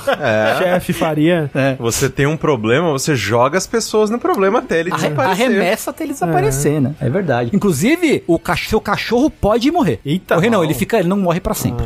Ele fica. Mas o Pikmin não é não. É, então. Pikmin morre. Eles vão Você pra vê- fazenda. Você vê a alma do Pikmin subindo assim. Tá viajando pra fazenda Indo pro Pikmin. céu, cara. Caralho. É a, alma, a alminha dele, assim, vai embora. É, inclusive o, o Heitor que falou, né, que o Olimar não tem alma porque quando ele morre não sai Não- fantasma. é, é, são criaturas sem alma, né? Fica aí Mas a. o Pikmin vai pro céu. né, você que aí que tem que leva a Bíblia como uma coisa importante na sua vida, você tá jogando com criatura sem alma, tá? Mas assim, o que eu tenho pra dizer é isso, assim, um jogo, eu joguei, deu pra jogar bastante e é legal, só, só, só nesse momento eu empaquei, mas enfim, empaquei provavelmente porque eu não sou um bom jogador, não aprendi a ser um bom jogador de Pikmin. Talvez outras pessoas cheguem lá e... Assim, sempre você empacou porque você colocou uma regra totalmente É verdade, é desnecessária você pra si mesmo. Não é desnecessária a regra, é completamente necessária, tá? Completamente necessária. Aí. Enfim, é um bom jogo. E tá em português, né? Ele vem em português. Ah, é? Que legal. O que é impressionante. Impressionante, tô impressionado. Assim, faz sentido, mais ou menos. Faz sentido Zelda não ter em português e Pikmin ter, pra mim, não faz sentido. Não, faz muito sentido. É, só Mas é o que questão, é. é. só questão de que Zelda seria muito mais caro, né? Sim. Ah, é, bom. Escopo, né? Se bem que Pikmin tem bastante texto também, viu? Bastante diálogo, bastante texto, bastante conteúdo assim. Enfim, Pikmin 4. Bom jogo, bom jogo. Vai dizer, assim, eu estava procurando aqui, inclusive, pra dar os, os fatos corretos, que é o vértice, ele se preocupa com os fatos. Informação. Sem rumor aqui. Nunca falaríamos de um rumor. Mas Pikmin 4 lançou agora, né? Esse mês. Um mês atrás, coisa assim, é. Talvez final de julho, sei lá. Ah, 2023, correto? correto. Quando que vocês acham que houve uma entrevista, a primeira entrevista, onde Shigeru Miyamoto Uhum. falou que Pikmin 4 estava em desenvolvimento e muito perto da completude? Eu não vou chutar. 2016. O que, que você acha? Ano passado. Não, acho que tô mais perto do Tengu ali. Ah. Faz tempo. 2015. Ó, na trave. Ele falou que Pikmin 4 estava próximo de ser completado e lançado. Oito anos atrás. Só traduzindo português. É. isso, oito anos de tradução, de localização.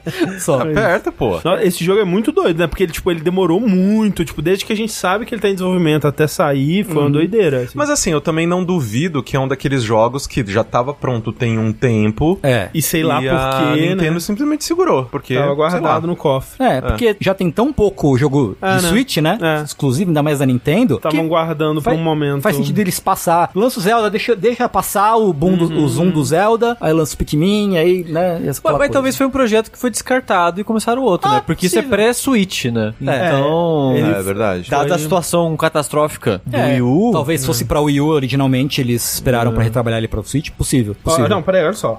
Ó, em ju... Ele fez- falou isso, né? Em julho de 2016, Miyamoto disse numa entrevista da- na E3 que Pikmin 4 ainda estava em desenvolvimento, só que numa prioridade mais baixa, 2016. Em junho de 2017, Miyamoto assegurou à Eurogamer de que o jogo ainda estava em progresso. E aí, nos anos a seguir, o jogo não foi citado até ser novamente mencionado em setembro de 2022. Tá aí, Loucura. o 3 é de quando? 3 eu não sei, Eu acho que é 2000... 2014, 2000, É, alguma coisa assim. eu ia chutar 13 ou 14. 2013. É. E assim, tem bonecagem nesse jogo, viu? Você pode personalizar o seu explorador espacial. É verdade, você cria ele, né? É. E põe, escolhe as coresinhas, Exatamente. o cabelinho. É, O- bonecagem, boa bonecagem. Parece, a- parece a bonecagem do hum, Animal Crossing, assim, que é um pouco limitada, mas É. você faz uns bonequinhos Não tão limitada quanto um Pokémon, por exemplo. É, é, né? Sim. E é um jogo tão fofinho, eu acho ele tão bonitinho, nossa é. Ele é. senhora. Eu gosto, eu gosto muito dessa estética do, do bichinho pequenininho no Ah. mundo gigante. É, nossa, é muito legal. Tipo, Grounded, tipo... O próprio Tiny King, né? Que é um Ah, é. Pikmin-like do ano passado que eu gostei bastante. O bot coisa da Sony. Ó, Bot o Astrobot? coisa. Astrobot. Astrobot. É, era assim, né? O Little Big Planet não é assim também? Ah, Tem fase. Não É. sei. é. Tem fase de, de Coisa grande. pequenininho, É. coisa grande. Mas assim, pô, é um jogo super gostosinho, demora pra, pra ficar casca grossa, então, mano, dá pra você pegar e jogar pra... É o, jogo- é o tipo de jogo que dá pra você pegar pra relaxar, Sei, sabe? sei. Uhum. Pelo menos no começo. Então, pô, muito legalzinho, viu? Minha primeira experiência com Pikmin 4, excelente. Maravilha, Pikmin Excelente. 4. Você quer, você acha que você jogou o suficiente para dar uma nota naval ou você quer aguardar? É, eu posso, eu posso dar uma nota naval. Pode dar uma Mas é, rapidinho, ó, o Ikuro falou, terminei as missões principais do Pikmin 4 com 30 horas de jogo. Não. Eu já vi gente falando que leva mais de 40 pra fazer 100%. Eu, eu joguei umas 20. Umas, É, é bem não, aí o... en- entre, algo entre 15 e 20. Eu achava que esse jogo era mais curto, esse tipo de jogo. Porque depois de toda a história principal, ele abre um modo que tem tempo e todas Sim, as sim, coisas de, desafios.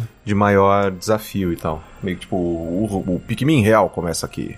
Exato. Tengu, Oi. que nota naval você dá para Pikmin 4? Para Pikmin 4, Pequenininho 4. Pica em mim. Pequenininho, pequenininho, pequenininho, 4, eu dou um... Deixa eu ver. Mas é aí que tá. Hum. Eu cons- considero a minha restrição autoimposta. Considera, foi a sua experiência. Ah, tá bom. Ela está documentada junto da nota naval aqui Não. nesse vértice. É ótimo, é excelente. contexto então. histórico, né? Contexto histórico, tudo Né? com- precisa de um Né? contexto. Então eu vou dar um B7. B7. É, bom, porque ele não é terrivelmente interessante no sentido de que é o quarto Pikmin, sabe? Tipo, né, né, não tem nada de, oh meu Deus, pá. mas é um jogo muito legal e eu me diverti muito com ele, mesmo com essa limitação. Tá aí. Ó, muitas pessoas falando que o 1 era umas 4 horas, o 3 era umas 8 horas. Então tá aí o tempo de desenvolvimento. É. A gente O ficou maior esses Pikmin 8 de anos todos os aí tempos. pra ficar uma grande. É, exatamente. Porque é isso que a gente precisa hoje em dia, de jogo grande. Exatamente. Ah, Não é? Tá faltando, né? Tá- Não é falta. bom quando a gente fica mais de 70 mil horas no mesmo jogo? Eu adoro. Cara, eu tava jogando tô. tô pra acabar o Dragon Quest 3. Tô no último chefe. E aí eu fui ver, porque o Switch demora pra mostrar, né? Quantas Sim. horas você. Ele leva uns dias, né? É. Aí falou, ah, acho que já deu tempo de ver. Quanto tempo, né? Aí eu fui ver os tempos de cada Dragon Quest. O 1 eu terminei em 10 horas, o 2 eu terminei em 15 horas, e o 3 eu estou com 45 horas. Caralho, eu achava que ele era um pouco maior. eu bati só. assim, tipo, eu joguei quanto esse jogo? Você não esqueceu o ligado, Quanto? não, Tengu? 45 horas! Puta que pariu! Assim, eu deixei o Switch largado alguns, em alguns instantes, mas 45 horas? Eu não larguei tudo isso! Eu fiquei, e eu fiquei meio espantado.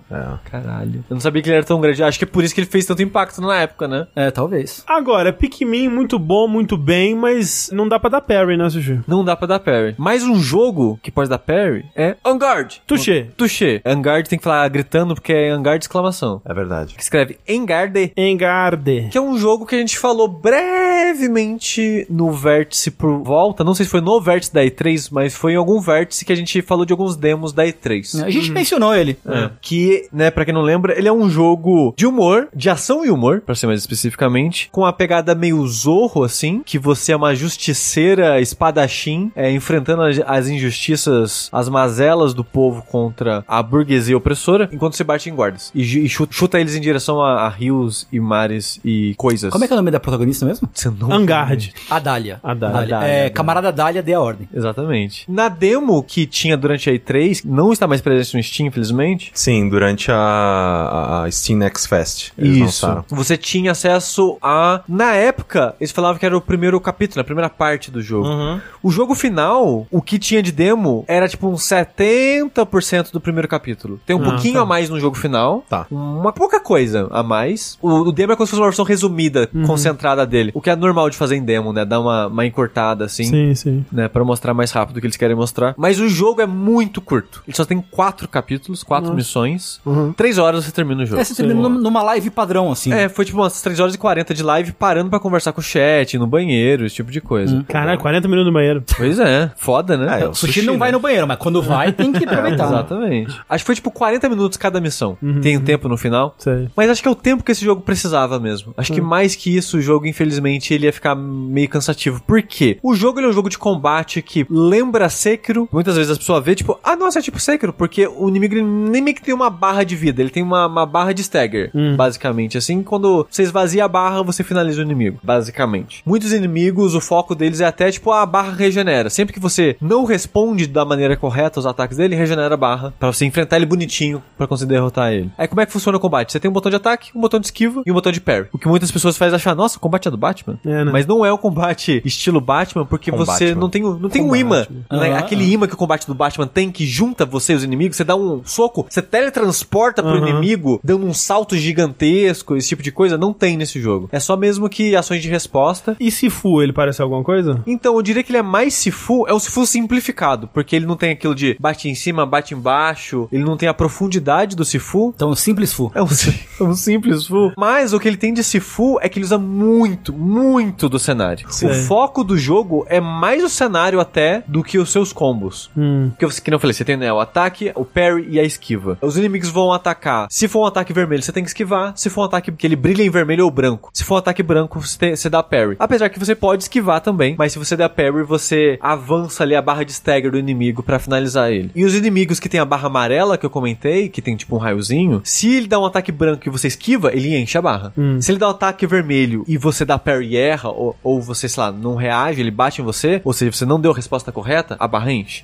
Por isso que é, é sempre bom lembrar, ó, ataque branco, parry, ataque vermelho, esquiva. Mas a dinâmica principal do jogo é muito de usar o cenário. Porque você tem um botão de chute também. Então você pode chutar o inimigo, você pode chutar objetos do cenário em cima do inimigo. Então, tipo, tem um barril, tem caixas, tem cadeira, tem mesa. Você pode chutar na direção do inimigo. Bateu no inimigo, você pode destabilizar ele, pode encher parte da barra de stagger. Você pode quebrar a guarda dele, porque tem inimigos que eles são imu- imunes a chute. Ou até ataques normais, até você quebrar a guarda deles. Como é que quebra a guarda? Chutando coisa neles, assustando eles com coisas acontecendo. Então, tipo, sei lá, você finalizou o inimigo, você chutou um outro inimigo. Aí ele fica, eita porra! Então, a- o, o jogo ele tem muito dessa dinâmica de usar o cenário pra afetar todo o combate como um todo. E o jogo, ele é muito focado, quando você tá jogando, ele tem um autolock, né? Ele trava a mira no inimigo único sozinho. Você não tem um botão pra fazer Sei. isso. Ele faz sozinho. Uhum. Quem tá mais próximo de você, ela vai focar e a câmera vai girar em torno desse, é, desse inimigo. Só que você tá lutando, vai vir tipo 15, É. 10. É muito bicho. É muita gente. Porque é pra focar a você a esquiva pra longe pra câmera soltar e corre. Hum. Pra você se reposicionar. Esse, esse é o maior desafio do jogo. Você conseguir se posicionar, porque a inteligência artificial do- dos inimigos, é, ele tem dois, ele vai dar ataque vermelho. É só você e um guardinha, ele vai dar só ataque branco. Apareceu o segundo, o de fora vai dar ataque vermelho, que você não tem como dar parry. Pra forçar você a esquivar e se reposicionar.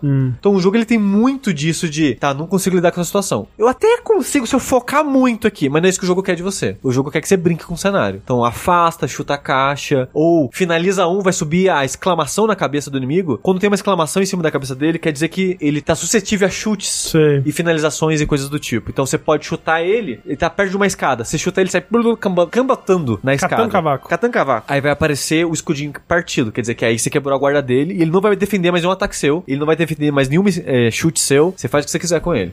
Então o- a dinâmica do combate do jogo é muito essa de reagir aos inimigos e encontrar brechas no cenário. Ou criar brechas. Que você pode, tipo, jogar é, uns, uns balde de picha no chão pro, pro cara escorregar. Você pode pegar uns, uns saquinhos de pimenta e fazer nuvens de pimenta que eles vão ficar "Ah", meio, meio tontos lá dentro. E como você pode ter visto que você pode jogar nuvem de pimenta nos guardas pros guardas ficarem meio confusos, o jogo ele é muito engraçado. E é uma coisa que eu falei na época da, da E3, é um jogo muito bobo. Muito bobo. Só não tem piada de peido, só faltou isso. mas ele é um jogo muito bobo no humor, mas um bobo muito singelo. Bobo gostosinho, um bobo assim? gostosinho, sabe? Que você- você fica cativado pela, pela bobeza é, do, do texto e do tipo de humor. É, é bubiça. Bubiça. Porque, por exemplo, você vai enfrentar, tipo, uns três guardas. Você derrotou os guardas, os guardas estão caídos no chão, eles não somem. Mas você quer dar uma volta pra explorar, ver se tem algum coletável, alguma coisa. Quando você passa perto do guarda, bom dia.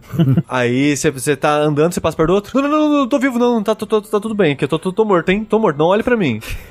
Tem vários diálogos que os guardas fazem, porque você passou perto deles depois de ter derrotado eles. No, no humorzinho, assim, do jogo. Eu acho muito fofinho. Sempre que os guardas falam quando eu passo perto, eu acho engraçadinho. Mas o combate é meio que isso que eu falei, ele E- não cresce muito acima disso. E o, o parry é bom, assim, a sensação do parry? Como é que é? É satisfatório, mas não tem aquele, aquele impacto, sabe? Sei. Mas, mas é bom, é um bom parry, funciona, é gostosinho, o, o ritmo do combate é gostosinho, mas não tem muita variedade. Nota mental, ou não mental, porque eu tô falando, né? É a gente pegar em algum saideiro e fazer um tier list de parries em, em jogos. Olha aí. Nossa, boa sorte, viu? É. Porque pra bom. lembrar de todos os Ah, não, a gente Não, dá uma é, eu já te lembra a gente. É, Sekiro ganhou e é isso. É, não, o sim, resto né? é resto. Caralho, mas aí o importante é fazer o resto da lista. Mas uma coisa que eu joguei do, do Vanguard na época do, do Steam Next Fest, que eu, né, todo Steam Next Fest eu, eu jogo praticamente, né, a maior parte dos jogos e faço uma lista depois no meu Twitter. E eu gostei bastante dele, foi justamente isso, de que eu, por exemplo, eu não gostei do Sifu porque ele é complexo pra além de onde eu quero. Sei. Ele é complexo num, num nível assim que eu, puta, eu não vou lembrar de todos esses padrões. eu não vou conseguir, né, responder, ter a resposta pra todas essas coisas. E ele foi, tipo, ah, é realmente um, um Sifu, tipo... Simplificado, pra- né? Simplificado, E era um exatamente. projeto, acho que de faculdade, se eu não me engano. Ele começou É. como um projeto de faculdade e depois, né, juntou pra uma equipe, pessoas e tal, pra transformar ele num jogo completo e tal. E é bem impressionante se for o primeiro jogo de muitas das pessoas envolvidas. É, você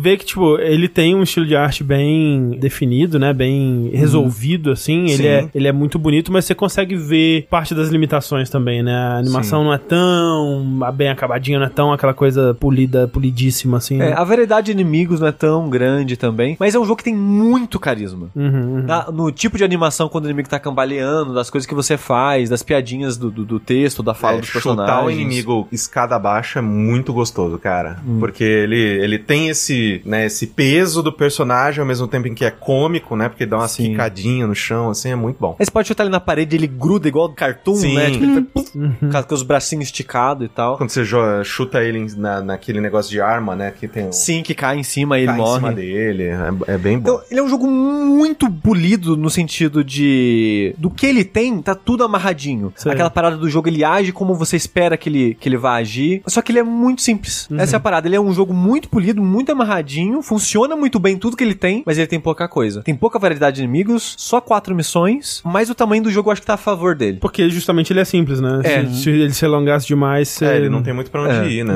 Eu, é, ele não rende muito mais do que 3, 4 horas de jogo. E é isso que ele tem, 3, 4 horas de jogo. Pra mim, tá ótimo. Saí dele satisfeito, gostei muito. Pra quem quer mais, ele libera o modo arena depois que você termina. Que é basicamente hordas de inimigos. Sim. Num cenário com um milhão de objetos pra você lidar Sim. com essa horda de inimigos. Canhão, balde, essas Isso. Nossa, é, isso é maravilhoso. Você pode pegar um balde. O balde é muito bom. Você joga no inimigo, o balde encaixa na cabeça dele, ele fica ca- ca- com o balde preso na cabeça e fica lá até você bater nele. Então é uma, ó, uma dica pra quem for jogar esse jogo. Muito dessas, desses itens de cenário que tira o inimigo da luta, em vez de focar nele, deixa ele lá. É. E foca no outro. Porque esse do balde, ele vai ficar tipo uns 30, 40 segundos com o balde na cabeça. Foca no resto. Depois, quando tiver ele Ah sozinho, lá, você mata Inclusive, ele. no vídeo, exatamente neste momento, tem um inimigo com um balde na É. cabeça. Aí, por exemplo, tem uma luta numa sala de jantar, tem um frango assado. O que, que o frango assado faz? Obviamente que vai entrar na cabeça. Tá? Exato, igual o balde. É a função do balde. Você joga e fica preso na cabeça da pessoa. É maravilhoso. E ele só saiu pra PC, né, por enquanto. Pois é, como eu imagino que é um estúdio pequeno, baixo investimento, esse tipo de coisa. Por enquanto, só pra PC, é, ele tá acho que 40 e tantos no Steam. 40 Bom, reais? é. É um bom preço. Ah, ok. É, pra um pô. jogo de 3 horas, ou, ou é tipo 50 reais, ou uma coisa assim. Ah, tá bom, tá bom. Dado o preço hoje em dia, infelizmente, pra qualidade da experiência que ele tem, eu acho um preço justo, é um jogo muito divertido. E se você quiser rejogar, ele tem desculpinhas, ele tem, tipo, objetivos opcionais pra você fazer a cada uma das missões. 54 ali, o Poison falou. Ah, tá É. muito bom. Ele tem é, áreas secretas, que essas áreas secretas vão ser tipo textinhos de humor, alguma piada, alguma coisa vai acontecer, não é nada muito especial. Mas ele tem desculpinhas pra caso você queira rejogar o jogo, ele tem desculpinhas pra você rejogar ele. Não pretendo, porque tem Baldur's Gate, tem muito jogo pela frente. E não tem platina, né? E não tem platina. Mas tem os achievements do Steam. Ah, quem mas aí liga isso pra daí, isso? Não, eu já vi pessoas aqui nessa mesa defendendo achievement de Steam. Já- o, que eu, o que eu acho um absurdo. Eu jamais Eu acho um absurdo. Credo, gente. Mas, se tivesse uma maneira de eu resumir meus sentimentos a esse jogo, André. Não é verdade? Será que seria possível fazer uma coisa dessas? Então, de nota naval, eu acho. Eu dei uma nota naval no dia que eu terminei na live. Eu acho que foi C7 a minha nota naval. pra esse jogo. C7. É. Ok. Quase a mesma nota do, do Pikmin. É. Foi Engard- B7, né? Foi B7. Engard e Pikmin, quase o mesmo jogo. Exatamente. Né? Confirmado aí. Então, C7 para Angard, joguinho de PC, 54 reais no Steam, gostosinho, bonitinho. E com isso, nós encerramos nossos finalmente. Cravado em 3 horas de live. Não dá, E né? poderia Cravado. ser diferente. Não consegue, né, Moisés? Encerramos aqui mais um vértice. Caio Corraine, muito obrigado por nos agraciar com vossa presença aqui nessa bela Estou noite. sempre à disposição. Da- das últimas vezes que eu vinha pra gravar coisa aqui, eu fui desconvidado. Que isso? É que a, gente, a gravação acabou não rolando, né, de, É verdade. é, do Fora da Caixa. Mas é, eu que agradeço pelo convite. Eu que agradeço. Tem algum recado aí? Algum, alguma coisa que você queira deixar para a posteridade? Bom, reiterando, Uhum, né? Se você, por algum acaso, gostaria que a sua empresa tivesse um podcast, encha o saco do seu diretor, da sua diretora, da sua CEO. Podcast é o futuro. Podcast é o futuro, é a mídia da garotada Uhum. e a mídia da galera endinheirada. E entra em contato com a gente lá na Maremoto, né? Porque estamos o tempo todo precisando de trabalho. A gente já tem bastante, mas a gente precisa de mais porque eu quero ficar rico pra não ter que trabalhar nunca mais na minha vida. Isso, É né? isso. Esse é o, o, o o nosso sonho. Exatamente. E em todas as redes eu sou o Caio Corraine, seja- seja no X, seja no a, a Céu Azul, seja em todas, é Caio Corraine. Siga o Menino Corraine e enquanto você não faz isso, eu sou o André Campos. Eu sou Sushi. Eu sou o Merchan. E eu sou o Charles Martinet. Tchau, tchau, gente! Boa noite! Da